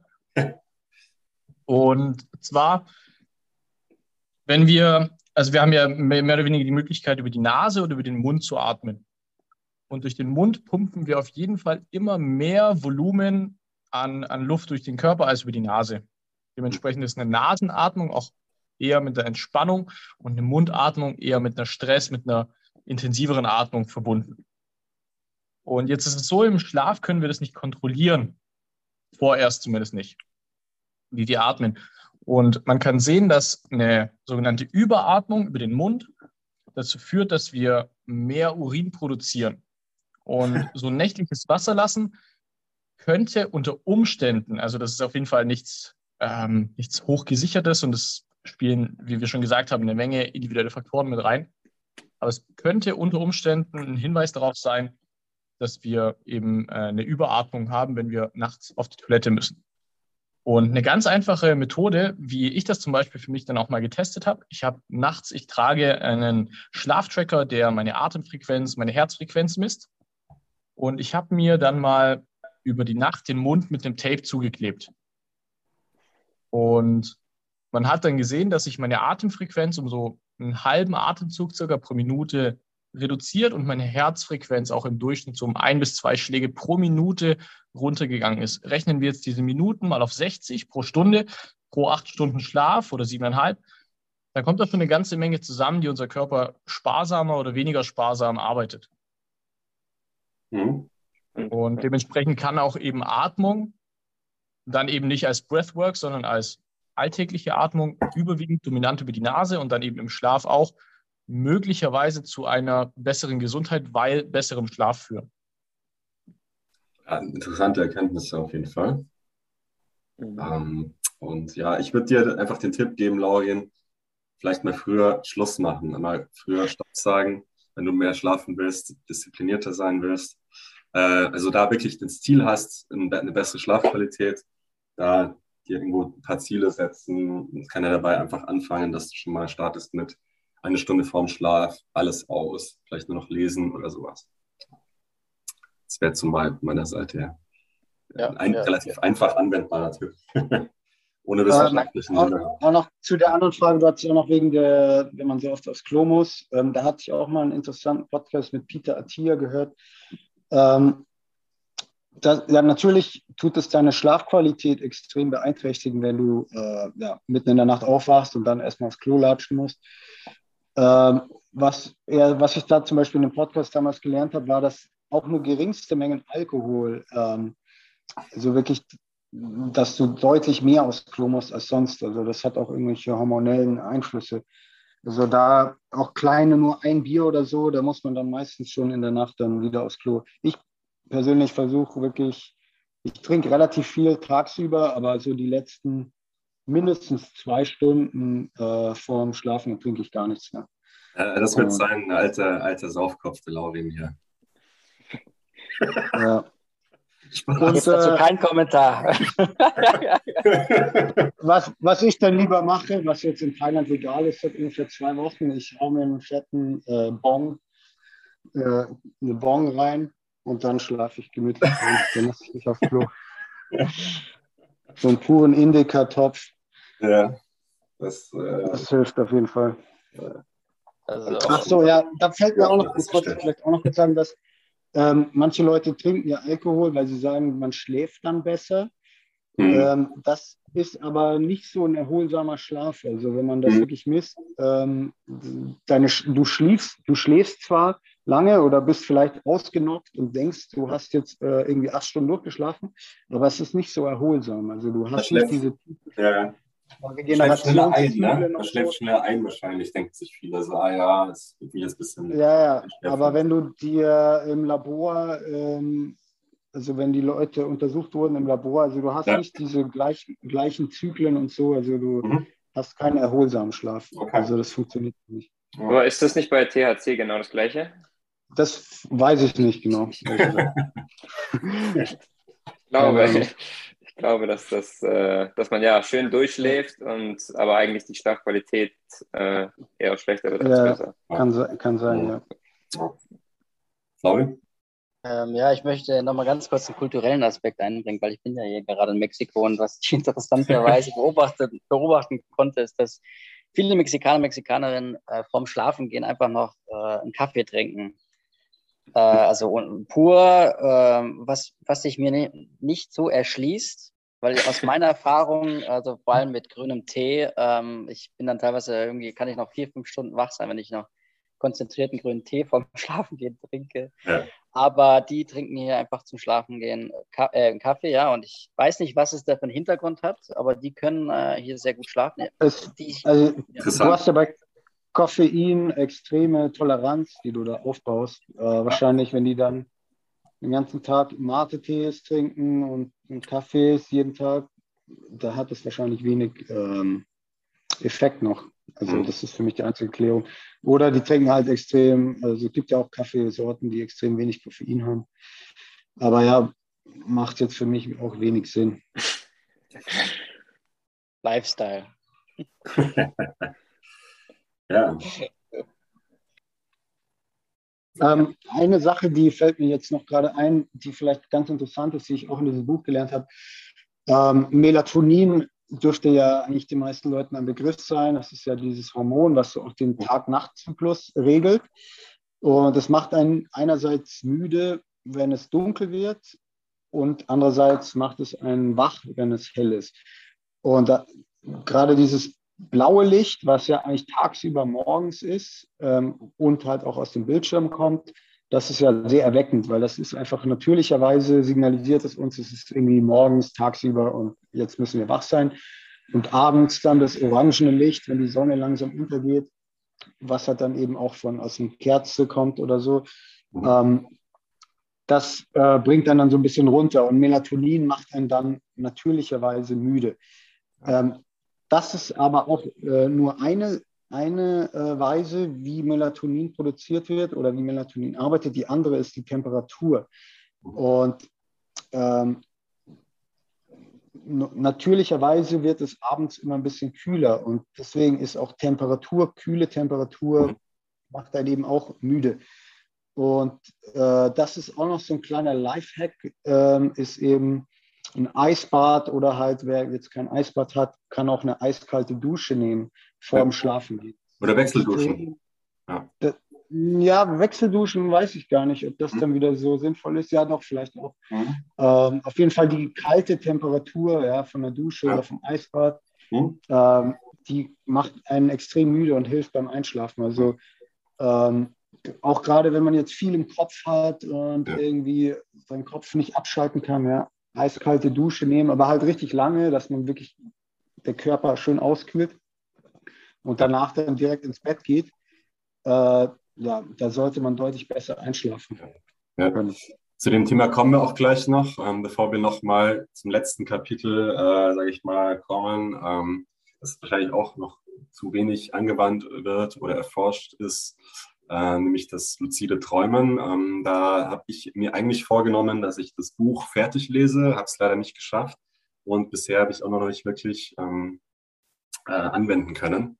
Ähm, nämlich das, äh, ja, wirklich, man kann das trainieren, man kann trainieren, dass man im Traum realisiert, dass man gerade träumt und seine, seinen Traum tatsächlich beeinflussen kann und somit das Unbewusst, also einen Zugang zu seinem, zu seinem Unbewussten bekommt. Äh, Psychologen oder, oder Neurowissenschaftler sagen ja, ähm, das macht 90 Prozent unserer, unserer Persönlichkeit aus, was da im Un- oder Unterbewussten passiert. Und ähm, man hat da tatsächlich ähm, einen, äh, einen direkten Zugang äh, über, den, über den Schlaf, über das Träumen. Ähm, da du das schon ein bisschen länger gemacht hast, auch in der Vergangenheit, Jan, magst du noch mal ganz kurz deine Erfahrungen hier und dein Wissen uns dazu kompakt zusammenfassen? Ja, ähm, als ich zum ersten Mal davon gehört habe, das war wahrscheinlich vor acht, neun Jahren oder so, das mhm. hat mich direkt so fasziniert, dass es möglich ist, dass wir ähm, erstens unsere Schlaferinnerung trainieren können. Ähm, wir schlafen ungefähr ein Drittel unseres Lebens. Das heißt, wenn wir diese Zeit ähm, erleben können, sozusagen, und, und uns daran erinnern können, wäre das nicht toll, weil ich, ja, ich möchte quasi möglichst viel aus meinem Leben ähm, mitnehmen. Und dann in der Zeit habe ich mir das wirklich sehr aktiv antrainiert und hatte auch mehrere kurze luzide Träume. Ähm, wobei man vielleicht kurz dazu sagen kann, dass es nicht nur du bist nicht luzid oder du bist luzid ist, mhm. sondern es gibt verschiedene Stufen der, der Klarheit oder des Bewusstseins, ähm, die man erreichen kann. Und ja, was du gerade angesprochen hast, ist für mich äh, der, der spannendste Punkt, dass wir eine mehr oder weniger direkte Verbindung zu unserem Unterbewusstsein haben, was, was sonst nicht möglich ist. Und wir ganz, ganz spannende Erkenntnisse über uns selbst haben können ähm, und uns auch selbst sozusagen umprogrammieren können. Ja, also wenn wir einen Zugang haben zum Unterbewusstsein, können wir neue Ideen, neue Glaubenssätze einpflanzen in unseren Traum. Ähm, ja. Wie Inception, äh, wie bei Inception. Ich glaube, den Film kennt jeder. So ein bisschen auf, auf diesem Prinzip. Äh, das, genau. also der Film veranschaulicht das ziemlich, ziemlich gut. Da gibt es ja unterschiedlichste Ebenen auch. Und, und äh, das ist auf jeden Fall ja. extrem spannend. Ja. ja. Genau, in Inception pflanzen Sie äh, neue Ideen auch bei anderen Menschen ein. Äh. Ich weiß nicht, ob das möglich ist, aber wir können es mit uns selbst machen. Ja. Das ist ein beängstigender Gedanke, ne? das bei anderen, dass man es bei anderen macht. Aber man selber, wenn man es unter Kontrolle hat, ist sehr gut. Ja, und, und es ist, ähm, also ich würde es nicht als Biohacking zählen, aber es ist definitiv ja. äh, ein, ein, sehr faszinierendes Tool, das spirituell genutzt werden kann, das zur Optimierung, also Sportler, Athleten können das nutzen, um ihre Bewegungsabläufe mhm. ähm, ja, zu, zu optimieren, zu lernen, weil in unserem Schlaf, in unserem Traum, wenn, wenn wir eine Bewegung durchführen, unser Gehirn feuert genau gleich wie im Wachzustand. Mhm. Ähm, das heißt, die neuronalen Netzwerke, die werden gebaut, äh, ob es jetzt eine, eine, echte Bewegung ist oder eine Bewegung im Traum, kommt aufs Gleiche raus. Und dadurch, dadurch ist es möglich, dass wir mh, uns umprogrammieren und Bewegungsabläufe etc. im Traum ähm, gestalten können. Ja, sehr faszinierend. Absolut, ja. Sonst noch jemand in der Gruppe schon irgendwie einen luziden Traum mal gehabt? So im Moment irgendwie, hey, ich bin gerade im Traum und ich kann das jetzt steuern und da irgendwie dann was kreiert dadurch? Laurin? Also ich gehe jetzt ja nicht auf einen konkreten Traum ein, aber äh, sicher, ja. sicher. Also bei mir auch immer meistens, wenn ich dann äh, noch im Bett liege, es ist eigentlich schon hell draußen, tagsüber und, ähm, und ich will aber irgendwie nicht aufstehen und dann schlafe ich wieder ein und, und dann schlafe ich vielleicht nur irgendwie so 10, 15 Minuten und plötzlich habe ich so eine intensive Träume und äh, es ist dann, ähm, als würde ich dann irgendwie einen ganzen Tag, äh, also wirklich einen Film schauen und den ganzen Tag irgendwo verbringen. Mhm. Das finde ich tatsächlich sehr spannend und ähm, ja. ich habe jetzt hier auch äh, in Mexiko zwei Leute kennengelernt, die sehr intensive äh, Träume haben und die das so ausführlich noch nach Wochen erzählen können, mhm. äh, als hätten sie, als würden sie mir wirklich von einem Film erzählen. Und ich habe erst gedacht, ach komm, da hat sich doch einen Film angeguckt. Ja. Mit so vielen Details. Ich finde es sehr spannend, auch irgendwie sich Träume aufzuschreiben, irgendwie Tagebuch ja. zu führen. Das hilft um, ähm, auch. Das hilft auch dabei, dass es dann bewusster, dass die Träume einem bewusster werden, dass man sich besser daran erinnern kann. Das kann man so trainieren, ja. Genau, genau. Ja. Ah, du wolltest noch was sagen, sorry. Also ich wollte es nur anfügen. Nee, nee, nee, nee, also das passt schon. Ja, ähm, ja das ist, äh, ja. ist, ist glaube ich, wieder so eine Disziplinsache. Also dass man, das, dass man das auch bewusst macht und dass man Absolut. das aufschreibt, sich die Zeit nimmt und das mhm. ist, der Faktor Zeit ist mhm. wichtig. Also ich bin da auch bis dato an meine Grenzen gestoßen, weil ich immer eine ziemlich ähnliche Schlafroutine habe und das mit dem immer Lesen vor dem Schlafen noch nicht so ganz eingebaut habe. Aber ich bleibe dran und äh, ist ja auch ein Prozess und ist trotzdem noch irgendwo äh, eine ziemliche Hürde für mich. Ähm, das dann tatsächlich auch vielleicht neben meinen Kopfkisten so ein kleines Traumtagebuch mal zu legen, jeden Morgen aufzustehen und sich das aufzuschreiben. Ähm, das ist auch das, was derjenige, der dieses luzide Träumen ähm, ja so, so, so genau erforscht hat, auch predigt, dass auf, diesen Art, auf diese Art und Weise man da eigentlich schon relativ schnell dann auch zu Ergebnissen kommt. Jetzt vielleicht noch nicht direkt morgen, aber innerhalb von wenigen Wochen. Ja. Es, kostet, es kostet auf jeden Fall äh, viel Überwindung, also mich auch morgens meine Träume aufzuschreiben, weil das ist das Letzte, was ich machen möchte, denn direkt irgendwie Augen auf, Stift in die mhm. Hand und, und ja. schreiben. Und ja, ja also es, es, kostet einiges an, an Willenskraft für mich, aber mhm. jetzt, ich bin auch gerade wieder neu zu dem Thema zurückgekommen, sozusagen zum luziden Träumen. Tolles mhm. Buch, das ich gerade lese. Ähm, heißt Dreams of Awakening. Genau, Dreams of Awakening bei Charlie Morley. Und ähm, ja, seitdem, ich glaube, von den letzten sieben Tagen, sechs Tage habe ich morgens einen Traum aufgeschrieben. Mhm. Und äh, ja, es geht voran. Sehr gut, ja. Bleib dran. Ja, und äh, wir sind alle gespannt auf das, was äh, du da vielleicht auch berichten kannst. Ja. Ja. Alles klar. Ja, dann würde ich mal sagen, wir machen jetzt mal eine, eine Transition zum nächsten Thema nämlich, äh, was Max ja auch gerade eben äh, zuletzt noch angesprochen hatte, das, äh, das Thema Cold Exposure ähm, und ähm, die damit verbundenen ja, positiven Effekte auf Körper und Geist. Max, du hast selber äh, in, deiner, in deinem ähm, ja, in der, in der Coworking Space und Restaurant in der, im, im Wohn- Hinterhof, glaube ich, so eine, so eine Tonne jetzt aufgestellt mit äh, Eiswasser wo du täglich reinhüpfst und auch deine, das auch anbietest für deine Kunden, äh, das zu tun, ähm, als einfach, ja, äh, coolen, als, coole, als coolen Effekt. Also ähnlicher Effekt wie Nahrung äh, gibt einem Energie. Ähm, wie würdest du das insgesamt zusammenfassen? Uh, ja, genau. Also ich habe seit jetzt ungefähr, ja, schon über ein halbes Jahr habe ich diese Tonne, die ich fülle ich jeden Tag mit, neuem Eis mhm. und mache das auch selber jeden Tag. Mhm. Ähm, bin da mittlerweile wirklich ein bisschen abhängig schon von. Also ich merke halt jedes Mal, wenn ich irgendwie ein bisschen müde bin oder auch irgendwie manchmal zum Beispiel, was ja bei mir häufig ist, ähm, dass meine Hunde irgendwie morgens um fünf losbellen oder so und ich einfach mhm. einen schlechten Schlaf hatte mhm. und dann so ein bisschen gerädert aufwache. Mhm. Ähm, solche Situationen und ja, wenn man dann halt zum Beispiel zu wenig Schlaf hat, dann ist auch, dann hat, neigt man sehr zu so negativen Gedanken. Man stresst dann ja. irgendwie alles, dann noch von Moskitos ja. gebissen und so weiter. Ähm, und immer wenn ich dann so ein Gefühl habe, ja, dass irgendwie ich so irgendwie, okay, ich brauche jetzt so einen Positivity Boost, ja, ja. dann mache ich das Eisbad. Und ja. jedes Mal geht es mir danach gut. Mhm. Ähm, das ist, also das resettet ein, ich, äh, so richtig, also es resettet mental und ähm, ja, und den Körper auch. Also ja. selbst wenn du Wehwehchen hast, ich mhm. trainiere halt viel meine Ellbogen, äh, Schmerzen und so weiter. Ähm, ich setze mich da rein und danach habe ich gute Laune und meine, meine Joint-Schmerzen sind weg. Ja. Und ja, es ist wirklich ein life-changing Habit. Also Max ähm, meint jetzt hier nicht die Joint-Schmerzen, die also ähnlich wie die Bong, sondern er meint ja, Gelenk, äh, Gelenk. Gelenke. Ja, nicht, dass man hier ein falsches Bild von Max bekommt. ich rede so selten Deutsch, das ja, ist für mich etwas verwirrend. Ähm, ja.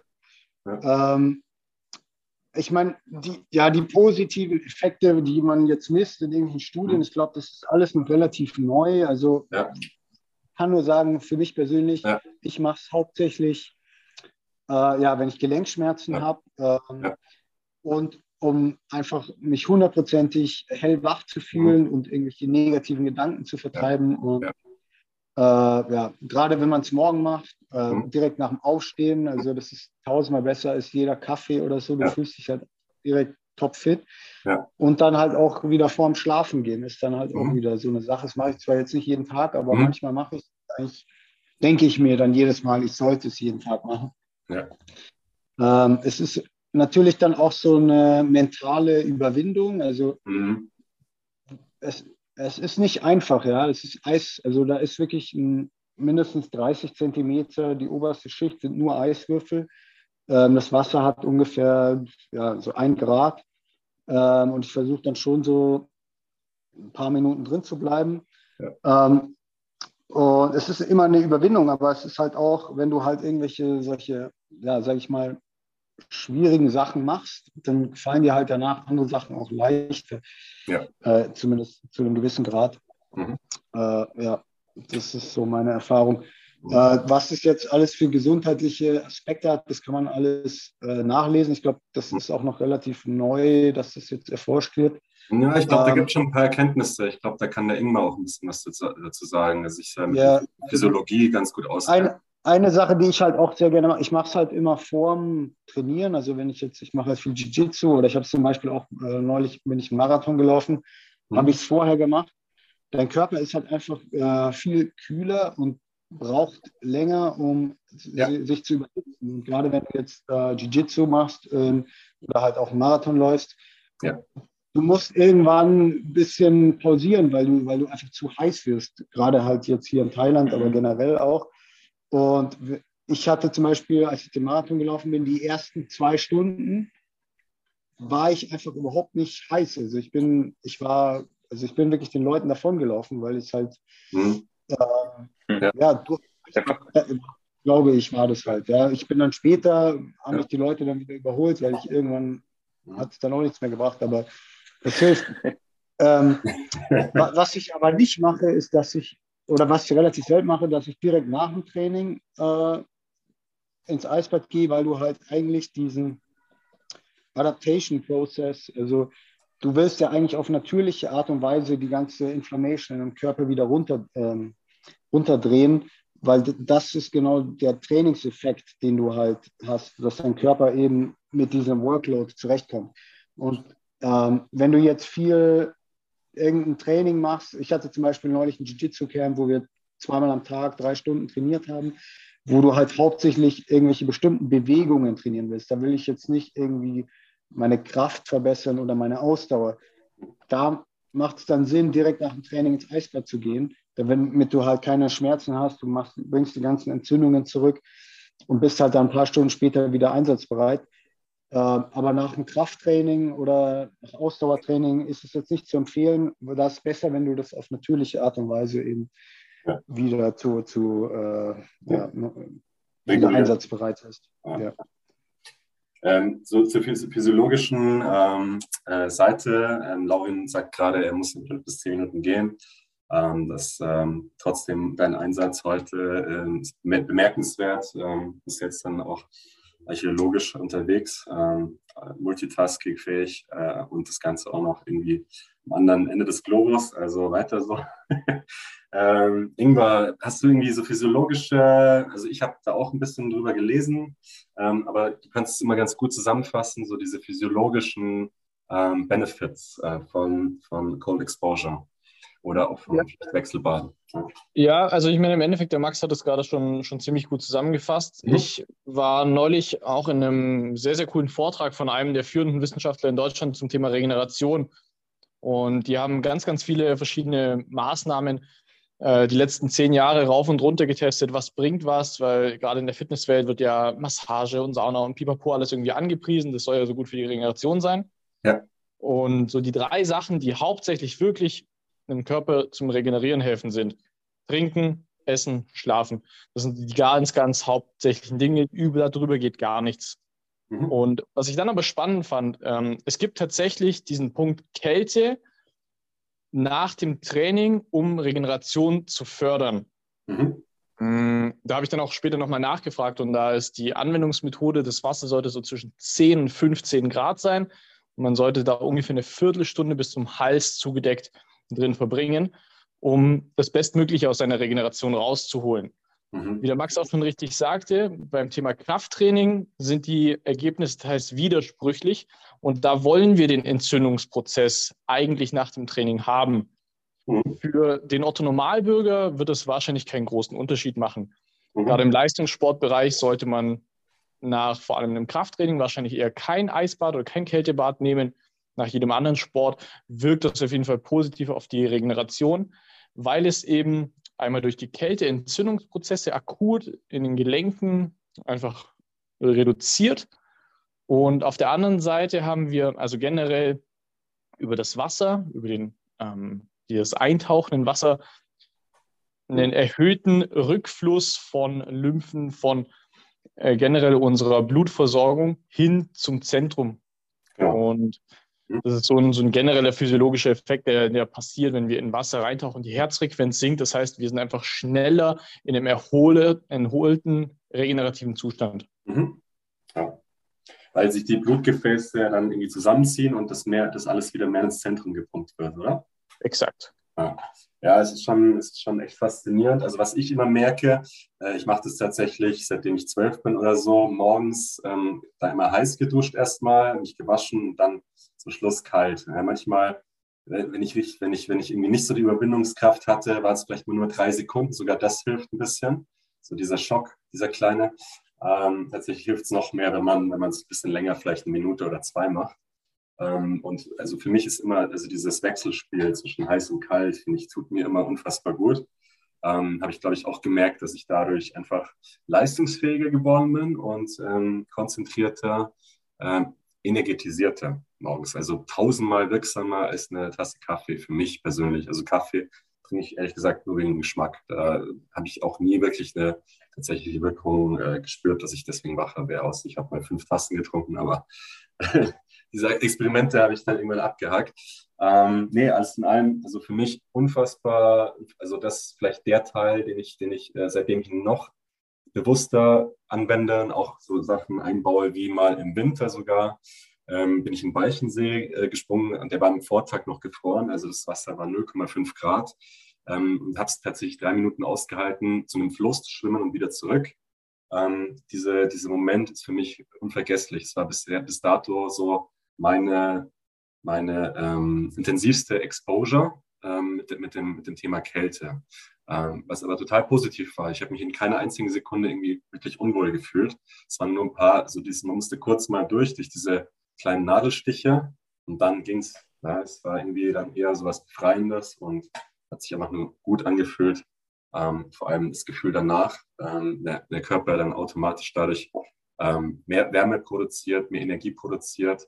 Und ich glaube, nachhaltig ist es für mich in dem Sinne auch, dass ich ähm, ja, in Kälte einfach mit Kälte besser umgehe und Kälte inzwischen mag und nicht immer dann mehr heizen muss oder, oder sonst irgendwas, sondern dass man einfach mal die Temperatur jetzt gerade eben ist, eben auch aushält. Vielleicht sogar mal im Winter, sogar mal mit einem T-Shirt über jetzt vielleicht nicht, nicht zu lange Zeit. Irgendwann ist jeder unterkühlt, denke ich. Aber ähm, Kälte ist für mich nicht mehr so das Riesenthema. Ich habe ganz selten Gänsehaut wegen Kälte. Und ja, irgendwie ähm, fühlt, sich das, fühlt sich das gut an, kann ich jetzt mal so zusammenfassen. Ähm, dann noch zum, kurz zu Laurin, bevor er geht, damit du nochmal auch dich verabschieden kannst und auch nochmal zu dem Thema. Du machst es ja auch regelmäßig, hast du ähnliche Erfahrungen gemacht. Und dann auch gerne nochmal, das wäre so dein Lifehack, äh, auch Richtung Nachhaltigkeit, wie insgesamt auch weniger zu duschen, also weniger Wasser zu verbrauchen ähm, und auch kein Duschgel, sondern andere Sachen zu verwenden.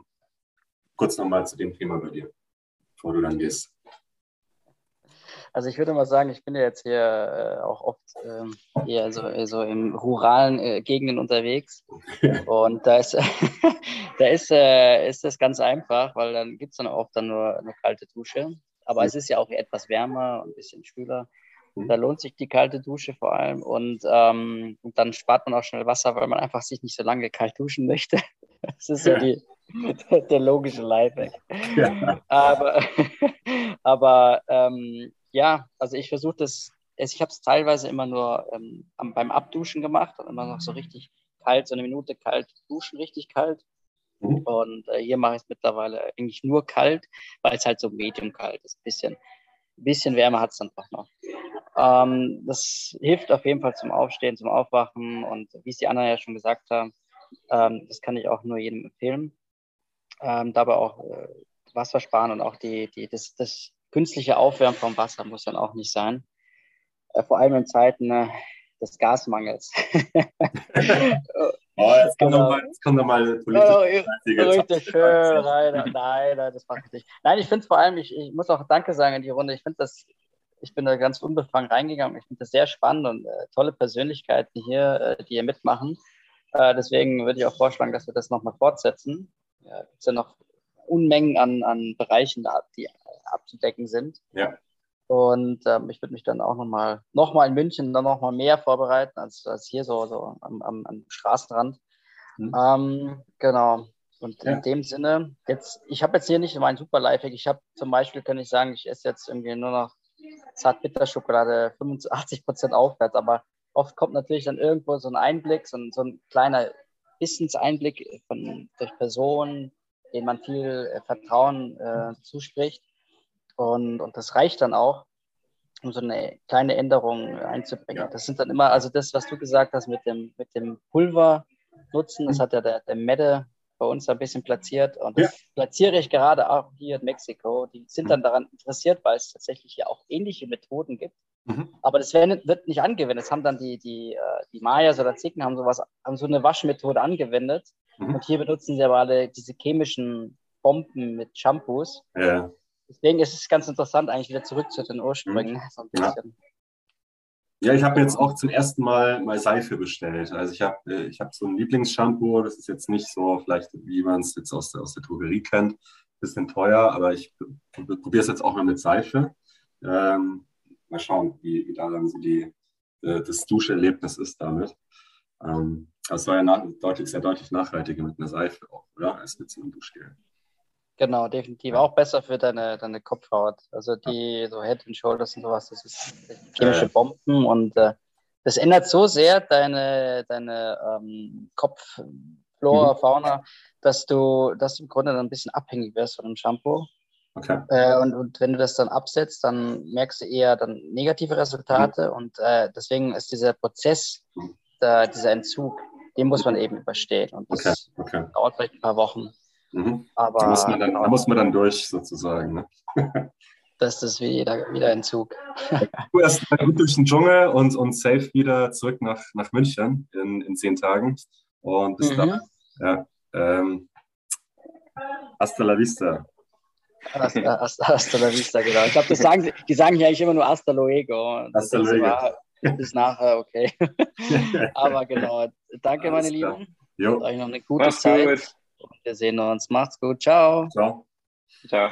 Ja, also Jan, äh, du gerne nochmal zum Thema äh, Cold Exposure nochmal und dann kannst du auch gerne mit dem Thema Fasten äh, direkt nochmal deine ja sehr, sehr kürzlich gesammelten Erfahrungen direkt reinbringen. Ja.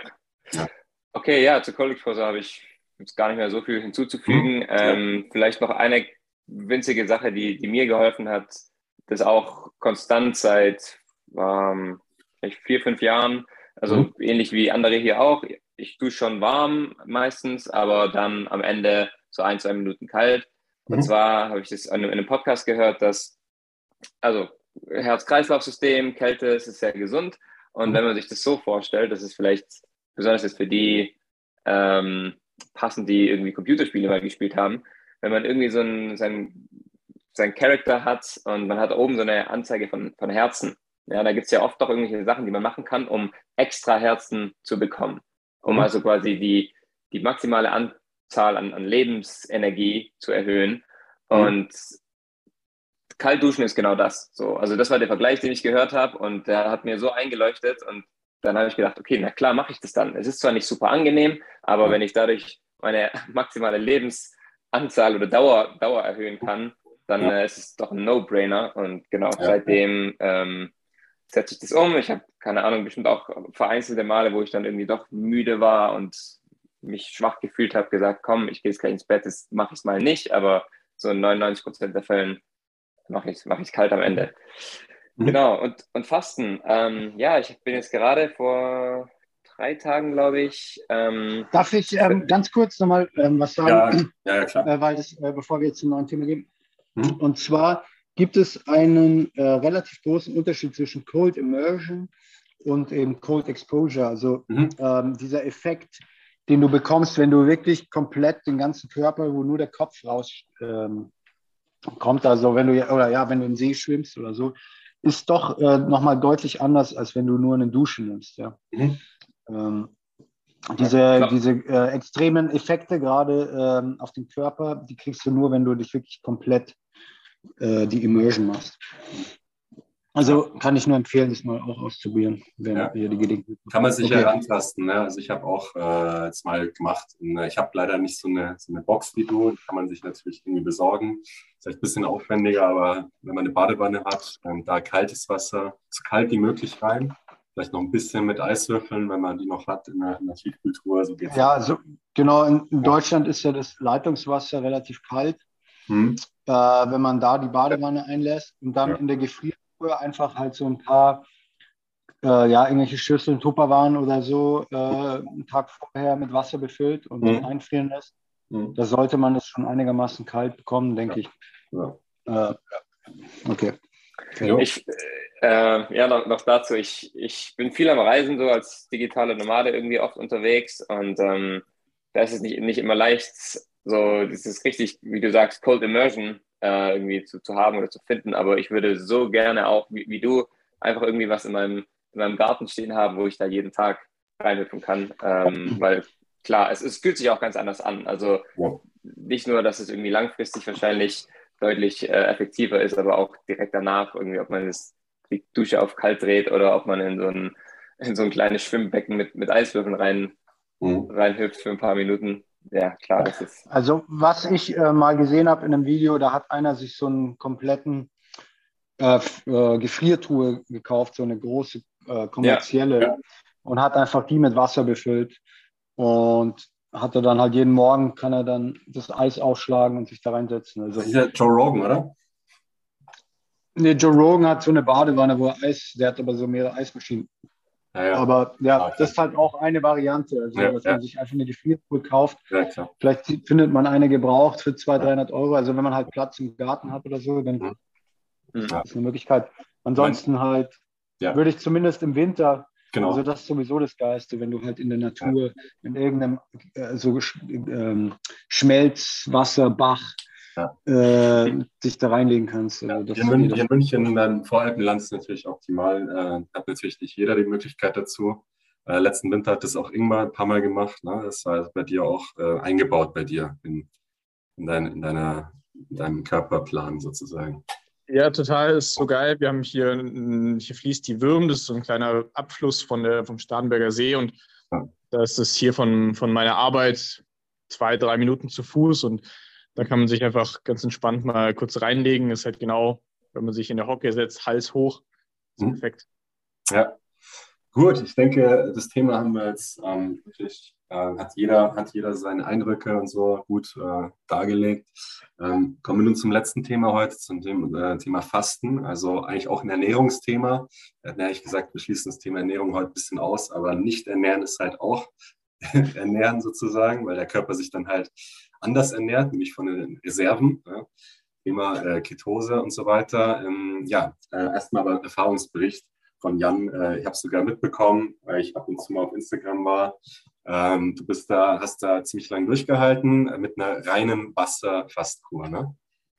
Genau, ich habe jetzt äh, dieses Mal, das war nicht mein erstes Mal, ähm, ich habe dieses Mal sechseinhalb Tage gemacht mhm. und ja, also jede Erfahrung ist, ist immer so ein bisschen anders. Äh, der, die ersten drei Tage kamen mir schwieriger vor ähm, wie die Male davor. Also einfach mhm. ganz irgendwie am zweiten Tag ein bisschen Kopfschmerzen, ein bisschen weniger Energie. Und dann habe ich aber gemerkt, okay, jetzt hat der Körper die Umstellung äh, wirklich vollendet und äh, mein Verstand ist sehr klar geworden. Und ähm, genau, ich hatte ja teilweise meine, war mein Energielevel so ein bisschen niedriger ähm, was jetzt nicht schlimm war, weil ich nicht irgendwie super anstrengende körperliche Arbeit vor mir hatte. Mhm. Und ja, also vielleicht ist es zu viel, um da jetzt in die ganzen Details reinzugehen, warum Fast so gesund ist und so gut ist. Aber ähm, ja, ich bin großer, großer Fan davon und möchte aus Biohacking Gründen sozusagen mindestens ja. einmal im Jahr eine längere Phase haben, wo ich nur Wasser trinke, ähm, damit mein Körper quasi die alten Zellen los wird und auf ist. Ähm, und ja, ich, ich äh, wie vorher irgendwie auch schon erwähnt, meine Chancen erhöhe, lange und gesund zu leben. Ja. Also da ist ja, glaube ich, steht im Vordergrund so dieses, was, äh, was im Volksmund dann Entgiften nennt. Ja. Ähm, wie kann man sich das denn genau vorstellen? Also ich bin da, bin da noch, ich habe gehört von dieser Ketose, nach ein, zwei Tagen oder so fängt es dann eben an, dass der mhm. Körper dann eben die Z äh, Fettzellen auch verbrennt und ist irgendwie umge also ich, ich verstehe es noch nicht so zu 100 Prozent. Mag mir das vielleicht einer aus der Runde noch mal genau erklären, was da dann vor sich geht? Also wenn man tatsächlich keinerlei Nahrungszufuhr hat, ähm, sondern eben dann noch über, über Wasser eben sich zumindest gut hydriert, aber ähm, keine, keinerlei Glucose oder Proteine mehr zu sich mit oder Fett. Also der, der, der Hauptpunkt, hast du ja gerade schon genannt, normalerweise ver verbrennen wir oder nutzen wir Glucose so als, als Treibstoff mhm. und mhm. wenn wir dann eben keine Kohlenhydrate, kein, kein Zucker mehr ähm, mhm. aufnehmen, dann wechselt unser Körper zur Fettverbrennung, mhm. ähm, die ja, Ketosis. Das kann auch mit Essen passieren, indem wir einfach fast gar keine Kohlenhydrate mhm. zu uns nehmen, ja. sondern eben hauptsächlich Fette, gesunde Fette ähm, und, und Proteine. Ja. Aber ja, Fasten hat, hat den gleichen Effekt. Und ja, also was, was passiert ähm, jetzt quasi auf der Erfahrungsebene ist, mhm. äh, man hat vielleicht irgendwie einen Zungenbelag durch die Entgiftung, äh, der Körpergeruch mhm. verändert sich. Ja. Ähm, ja, was, was ich mhm. immer mache, wenn ich faste, sind Einläufe. Also entweder man nimmt Glaubersalz oder sowas oder man macht Einläufe, um den, den Darm wirklich zu entleeren, weil es mhm. deutlich einfacher und angenehmer ist, wenn man nicht noch quasi altes Essen im Darm hat. Ähm, mhm. ich, ich, kann nicht ganz genau erklären, warum, aber man hat ähm, weniger ein Hungergefühl, wenn, wenn quasi der Darm ganz leer ist, wie wenn, wenn, da noch, wenn der noch immer noch so halb am Arbeiten ist. Ja, ähm, ja und äh, genau wie du sagst, ich habe das auf Instagram auch dokumentiert. Also ich habe da jeden Tag einen Livestream gemacht, den, die kann man sich immer noch angucken, was so wie es mir so jeden Tag gegangen ist. Und da sieht man, glaube ich, auch so eine Veränderung ja. also in, meiner, in meiner Stimmung über die, über die sechseinhalb Tage. Ja. Ähm, ja, und dann ist es wie so ein, ist es wie so ein Rabbit Hole. Also das ganze Fasten, was passiert da im Körper auf äh, zellulärer Ebene, ähm, da wird immer noch geforscht. Da gibt es verschiedene, mhm. verschiedene Ansätze oder Theorien auch. Zum Beispiel diese ähm, Autophagie. Ich weiß gar nicht, ob es also Zell, das alte ähm, beschädigte Zellen vom Körper ähm, ja. zerstört werden, mhm. äh, ist nicht ganz verstanden. Also das ist nicht ja. ganz klar, okay, ab so und so vielen Tagen passiert das. Mhm. Aber es macht für mich Sinn. Also ich ja. glaube daran, dass das passiert und es gibt auf jeden Fall Hinweise darauf. Und ähm, das ist einer der Gründe, warum dieses Wasserfasten ähm, anders ist wie jetzt zum Beispiel so eine Saftkur oder so. Die ist auch entgiftend. Oder was ich auf Bali, ich habe anderthalb Jahre auf Bali gemacht und da gibt es äh, Kokosnüsse im, im Überfluss, ähm, Kokosnusswasser fasten, mhm. was, was sehr, was ich sehr einfach fand, weil man halt doch Energie bekommt, aber der Körper wird nicht die alten Zellen dann ähm, aufessen, weil er eben die ganze Zeit Energie bekommt und gar nicht in diesen Überlebenszustand quasi äh, reinkommt. Okay. Ja, cool. Ich habe es echt besser verstanden. Danke für die Ausführung. Ähm, Max, du hattest, glaube ich, auch schon Erfahrungen mit vor allem so Intermittent Fasting. Hast du auch schon mal sieben Tage komplett gefastet oder sowas mit nur Wasser? Äh, ja, ich habe, glaube ich, drei oder vier Mal, sieben Tage habe ich noch nie geschafft. Aber so meistens so um den fünften Tag oben habe ich dann, gebe ich dann meistens auf. Ja, ähm, ja ich fand, äh, ja, ich habe es halt auch gemacht, äh, ja, wegen dem, genau das, was er gerade erklärt hat. Also dass du halt deine alten Zellen und halt eventuell auch irgendwelche Krebszellen oder so mhm. los wirst. Ähm, ich habe es dann aber jetzt schon lange nicht mehr gemacht. Das ist bestimmt jetzt schon zwei, drei Jahre her, dass ich das letzte Mal gemacht habe, weil es, also Spaß macht es nicht. Ähm, es, und ich habe dann zum Beispiel auch äh, von diesem Matthew Walker Interview, ähm, da würde ich jetzt dann auch mal ganz gerne den, mhm anfragen, wie das bei ihm war. Und zwar dieser Matthew Walker, dieser Schlafexperte, der meinte zum Beispiel, dass du halt beim Fasten einen wahnsinnig schlechten Schlaf hast und dass er meint, dass ähm, quasi die positiven Aspekte eigentlich dann wieder negiert werden ah, okay. durch den äh, schlechten Schlaf. Ich habe das dann so als Ausrede genommen, dass ich das jetzt nicht mehr machen muss. ähm, ich bin relativ konsequent mit Intermittent Fasting. Ähm, das mache ich jetzt schon seit Jahren. Mhm. Ähm, also ich esse eigentlich selten, ich esse meistens erst so gegen zwei Uhr nachmittags. Habe überhaupt keinen Hunger vorher, weil man, der Körper gewöhnt sich da wirklich extrem schnell dran. Ja. Und dann nach dem Abendessen esse ich meistens auch nichts mehr. Ja. Ähm, also von daher habe ich dann meistens so ein sechs, sieben Stunden Ess-Window, wo ich halt meistens in zwei großen Mahlzeiten und noch ein paar Snacks alles esse.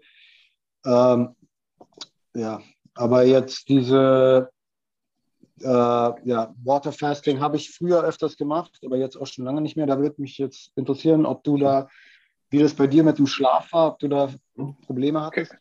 Ja, doch kann ich schon bestätigen, dass, das, dass der Schlaf äh, eher schlechter geworden ist. Also ich bin eine Person, ich schlafe grundsätzlich super gut. Ich schlafe innerhalb von ein paar, drei, vier Minuten ein. Ähm, aber ich bin, ich bin öfter aufgewacht. Meine Freundin, mit der ich hier bin, in Südfrankreich gerade, die hat zum ersten Mal gefasst, gefastet. Die hatte deutlich mehr Probleme noch im Schlafen.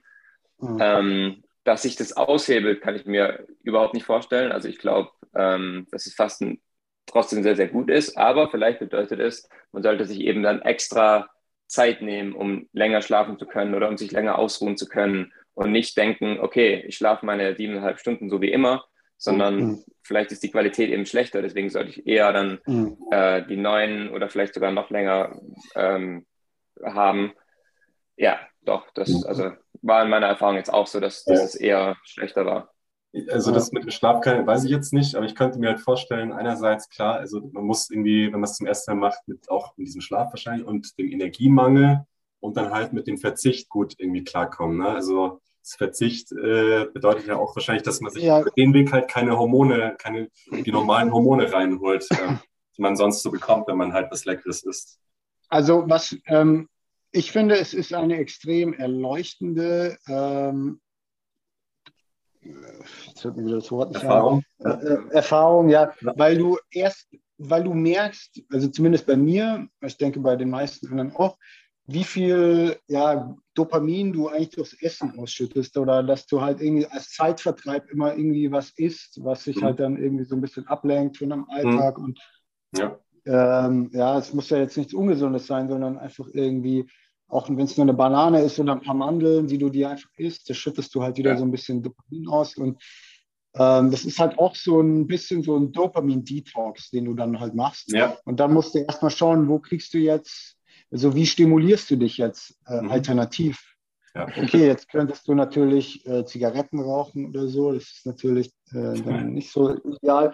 Ähm, aber also das war für mich dann immer auch so ein bisschen ein Problem. Was mache ich jetzt denn?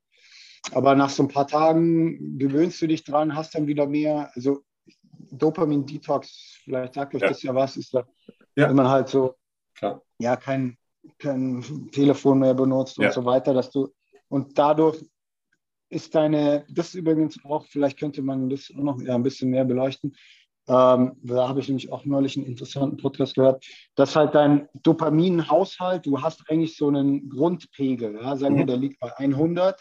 Mhm. Wenn du jetzt regelmäßig ähm, irgendwie, was ist, Schokolade isst und äh, TikTok-Videos anschaust, dann hast du immer so einen kurzen Boost, wo du dann auf 200 hochgehst und dein Körper reguliert es dann wieder runter. Mhm. Aber er reguliert es dann nicht mehr auf 100 runter, sondern mhm. auf 70, ja, weil du mhm weil er denkt, du kriegst jetzt bestimmt gleich wieder den nächsten TikTok-Boost. Ja? Ah, okay. und, ähm, und das ist halt eigentlich, wie du abhängig wirst von, ja. Ja, von Sachen. Also so funktioniert äh, Abhängigkeit. Mhm. Ja. Und ja, das hast du halt auch über die, die Ernährung. Und ja. das ist ja so eine ganz interessante Erfahrung, die man da macht. Also da muss man dann erstmal schauen, was du jetzt mit deiner Zeit anstellst. Es ist natürlich deutlich einfacher, wenn du wirklich was zu tun hast, wo, wo du abgelenkt bist. Ja. Also wenn du jetzt irgendwie ein großes äh, Work-Project hast oder so. Ja. Aber wenn du es jetzt irgendwie, die meisten Leute machen es ja dann vielleicht noch eher im Urlaub oder so, wo du dann halt nicht äh, deine Kollegen äh, mhm. belästigt bei schlechten Laune oder so. Ähm, aber dann musst du halt erstmal mhm. schauen, was du mit deiner Zeit anstellst. Wie war das bei dir, Jan? Ähm, also das Problem habe ich, glaube ich, grundsätzlich wenig, dass ich irgendwie nicht weiß, was ich machen kann oder soll. Aber also eher, ich habe die, die, positive Erfahrung, dass ich, oh, ich habe viel mehr Zeit äh, zur Verfügung, weil ich muss nicht über das Essen nachdenken, ich muss nicht einkaufen, ich muss nicht kochen, ich muss nicht essen mhm. und ich habe nicht diesen Müdigkeitsdip, der, der oft nach dem Essen kommt, mhm. besonders wenn man dann Kohlenhydrate isst oder zu viel isst oder zu schnell isst. Ähm, mhm. Ja, ich, also neben den gesundheitlichen Aspekten einfach mal nicht zu essen und zu schauen, oh, was habe ich denn eigentlich für eine Beziehung mit dem Essen? Das ist so ein ja. bisschen wie, erst wenn was weg ist, denkt man darüber nach, was, wie die Beziehung zu diesem Essen jetzt in dem Fall äh, ist. Und mhm. ja, war für mich unglaublich wertvoll. Ja, auch manche Menschen oder die meisten Menschen, die werden total nervös, wenn sie irgendwie mal fünf Stunden oder sechs Stunden nichts gegessen haben oder denken, oh, ich kann in den nächsten drei Stunden nichts essen, weil sie halt denken so, dann verhungern sie. Aber wenn man mal dann, auch wenn es nur drei Tage ist, nichts gegessen hat, dann ist es einfach ein, ein psychologischer Prozess. Okay, ich weiß, alles ist gut. Es ist, ja, ja ich habe ein Hungergefühl und es fühlt sich vielleicht nicht besonders angenehm an. Mein Körper signalisiert mir so, hey, wäre mal wieder gut, was hier neue neue Energie reinzubekommen. Aber es heißt nicht, dass wir irgendwie ähm, ja, in Panik geraten müssen und, und sofort irgendwie uns Snickers reinhauen müssen, sondern es ist alles gut. Also das ist auch so ein, ein einer der Effekte, würde ich sagen, auch wenn man es nur einmal ja, macht. Ja, das kann ich äh, auch bestätigen. Also wo ich das manchmal mache, dann, ähm, wenn ich irgendwie reise, ja, und ich bin an irgendwelchen Airports oder mhm. gerade jetzt in so asiatischen Ländern, wo es halt wirklich dann teilweise einfach nur, also nichts näher, näherhaftes zu essen gibt, ja. Wenn du auf irgendwelchen Nachtfähren oder so. Ja, Junkfood halt, ne? Ja, ja, da, ja, so mieses Junkfood. Hm. Äh, da faste ich dann einfach mal 24 Stunden und, hm. und da freue ich mich dann so ein bisschen drüber, dass ich so diese, ja, äh, diese Superpower habe. Die anderen essen alle diese ekelhaften ja. Kartoffelchips. Äh, und ja, ich faste einfach. Und ja. Da, ja, also man hat auch dieses Energielevel. Du hast halt, okay, du bist jetzt vielleicht nicht ja, genügend Energie, um jetzt ein krasses Workout zu machen, aber du hast halt trotzdem so diese konstante, diesen konstanten Energiepegel, wo du, der halt mhm. gut ist, wenn du reisen oder sowas. Ja. Ja. Ähm, ja. das stimmt. Ja. Ingmar, was sind deine Erfahrungen mit dem Thema Intermittent Fasting oder, oder allgemein Fasten? Mm, also das Intermittent Fasting, das habe ich vor relativ vielen Jahren mal etwas mehr dogmenhaft ähm, tatsächlich ausprobiert, im Sinne von, ja, wirklich erst um zwölf anfangen und um acht auf jeden Fall aufhören. Mittlerweile ergibt sich bei mir so ein Stück weit durch den Alltag, dass ich meistens in der Früh relativ direkt Arbeit habe mm, mit Kunden, die zu mir kommen und dass es sich dann für mich gar nicht erübrigt zu frühstücken und dann nenne ich, also würde ich es jetzt einfach mal unter dem Stichwort metabolische Flexibilität mh, abspeichern, dass dein Körper einfach über die Zeit lernt, schneller zwischen Kohlenhydrat- und Fettstoffwechsel äh, umher zu switchen. Und das gibt dir dann eben diese Freiheit, wie, wie die Jungs gerade eben auch schon gemeint haben, ja. nicht die ganze Zeit ans Essen denken zu müssen. Mhm. Und ganz Fasten ähm, äh, habe ich mehr oder weniger unfreiwillig äh, einfach mal nur für 24 Stunden gemacht. Das war aber nach einem extremen Rausch, wo ich einfach keinen Bock hatte zu essen. ähm, ähm, aber ansonsten hatte ich das dieses Jahr tatsächlich vor, ähm, richtig angeleitet in der Gruppe, eine Fastenwanderung mit Einlauf, mit solchen Sachen, mit bestimmten Brühen, dass du zumindest Salze abbekommst. Aber das hat sich dann in meinem Wettkampfkalender ein bisschen gebissen, deswegen habe ich das vertagt auf nächstes Jahr. Ja, ja. Und ja, es ist ein, ist ein extrem interessanter Prozess, mhm. gerade dieser, also alle mentalen Sachen, die ihr gerade genannt habt, das Physiologische, also diese Autophagie, die unsere Zellen produzieren sich ja ständig neu und es passieren Fehler. Mhm. Und diese, diese, dieser programmierte Zelltod läuft dann einfach besser ab, weil der Körper einfach dann Zeit hat. Und das ist, glaube ich, auch der Grund, warum Leute, wenn sie fasten, schlechter oder kürzer schlafen, weil einfach weniger Prozesse ablaufen müssen. Also wir müssen halt im Schlaf dann nicht verdauen. Deswegen sind wir schneller wieder verfügbar, schneller wieder wach. Mhm. Und vielleicht, äh, das weiß ich jetzt aber auch nicht, ist es auch eine Art von Notstand. Also ich meine, der Körper muss ja irgendwann schon wieder essen. Und es ist vielleicht auch der, der, diese Signale des Körpers, die sagen, hey, wach auf, geh auf die Jagd, hol dir was zu essen. Klingt logisch auf jeden Fall. Kann, mhm. kannst du sagen, ja. Ja, es ist ja, vieles ist ja so äh, programmiert, also urprogrammiert sozusagen von, von, von unserer äh, von unserer Ancestor, jetzt bin ich auch schon auf Englisch, Ancestor, äh, auf, äh, also wie wir es Urahnen halt schon waren, ne? dass der sehr viel im Körper schon vom äh, Haus aus so in der DNA einfach programmiert. Ja, hey, herzlichen Dank an euch alles. Hat mich jetzt auch noch mal, gerade der letzte Teil, weil das wirklich was ist, was ich noch nie gemacht habe. Ähm, das Intermittent mache ich auch durch meinen Alltag manchmal so, dass ich tatsächlich auch erst so mittags esse und dann nochmal nachmittags und gut ist. Also auch einfach bewusster essen habe ich schon, habe ich auf jeden Fall schon integriert, aber ähm, das ähm, ja gezielt zu machen ähm, mit, mit vielleicht einem Zeitfenster, äh, mal über einen Zeitraum oder halt auch wirklich das, was Jan jetzt äh, vor kurzem gemacht hat, aber auch in angeleiteter Form. Also ich würde mich da auch wohler fühlen, wenn ich da vielleicht, wenn ich es mit jemandem zusammen mache, vielleicht mache ich es mit meiner Freundin demnächst. Ähm, mhm. Ich glaube, zu zweit macht es mehr Spaß als alleine, wenn man sich da ein bisschen stützen kann und sich so selber abfragen kann, wollen wir noch einen durchziehen und noch einen Tag oder so. Denke ich, das ist irgendwie ähm, dann ganz cool auch und motiviert mich, hat mich nochmal zusätzlich motiviert, ähm, auch mit diesem Hintergrundwissen jetzt. Und ähm, ja, ich würde einfach nochmal abschließend äh, mich wirklich nochmal bedanken, dass diese Runde heute stattfinden konnte. Ist ja nichts äh, Selbstverständliches, eine in Thailand. Max, bist du jetzt schon, bist du jetzt, ist jetzt bei dir eigentlich schon, bist du jetzt äh, schon reingerutscht, oder? Den Geburtstag? Nee, nee, in einer Stunde. In einer Stunde? Okay. Ja, dann, dann, alles gut, äh, sage ich schon mal. Kleine Anekdote noch, ich war äh, vor einem Monat, dachte ich schon, ähm, weil ich habe gelesen, okay, 3. Juli und ich habe irgendwann mal auf die Uhr geschaut äh, und habe gesehen, oh fuck, ist ja schon der zweite. Äh, das war vor einem Monat und dann Tag. Ich so, fuck. Weil irgendwie ging es darum, äh, irgendwie um meinen Bruder und dann ist, dachte ich so, fuck, ich habe den Geburtstag von meinem Bruder vergessen, der am 22. Juni ist. Und dann so, okay, ja, morgen der Podcast, übermorgen habe ich Geburtstag.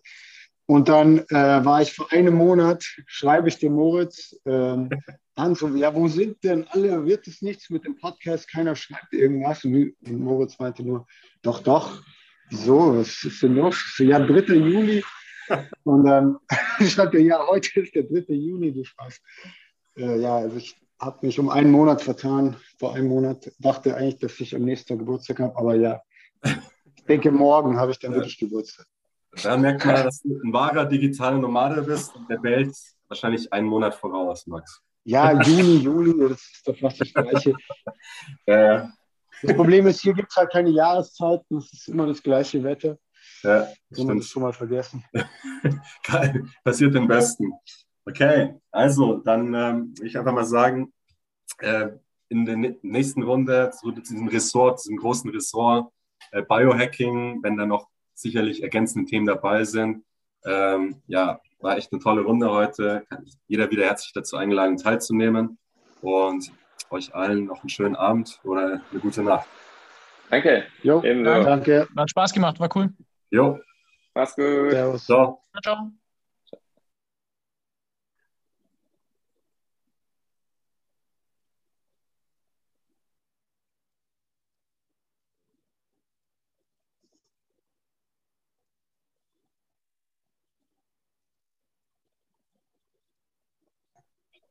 Wie fährst du rein, Max?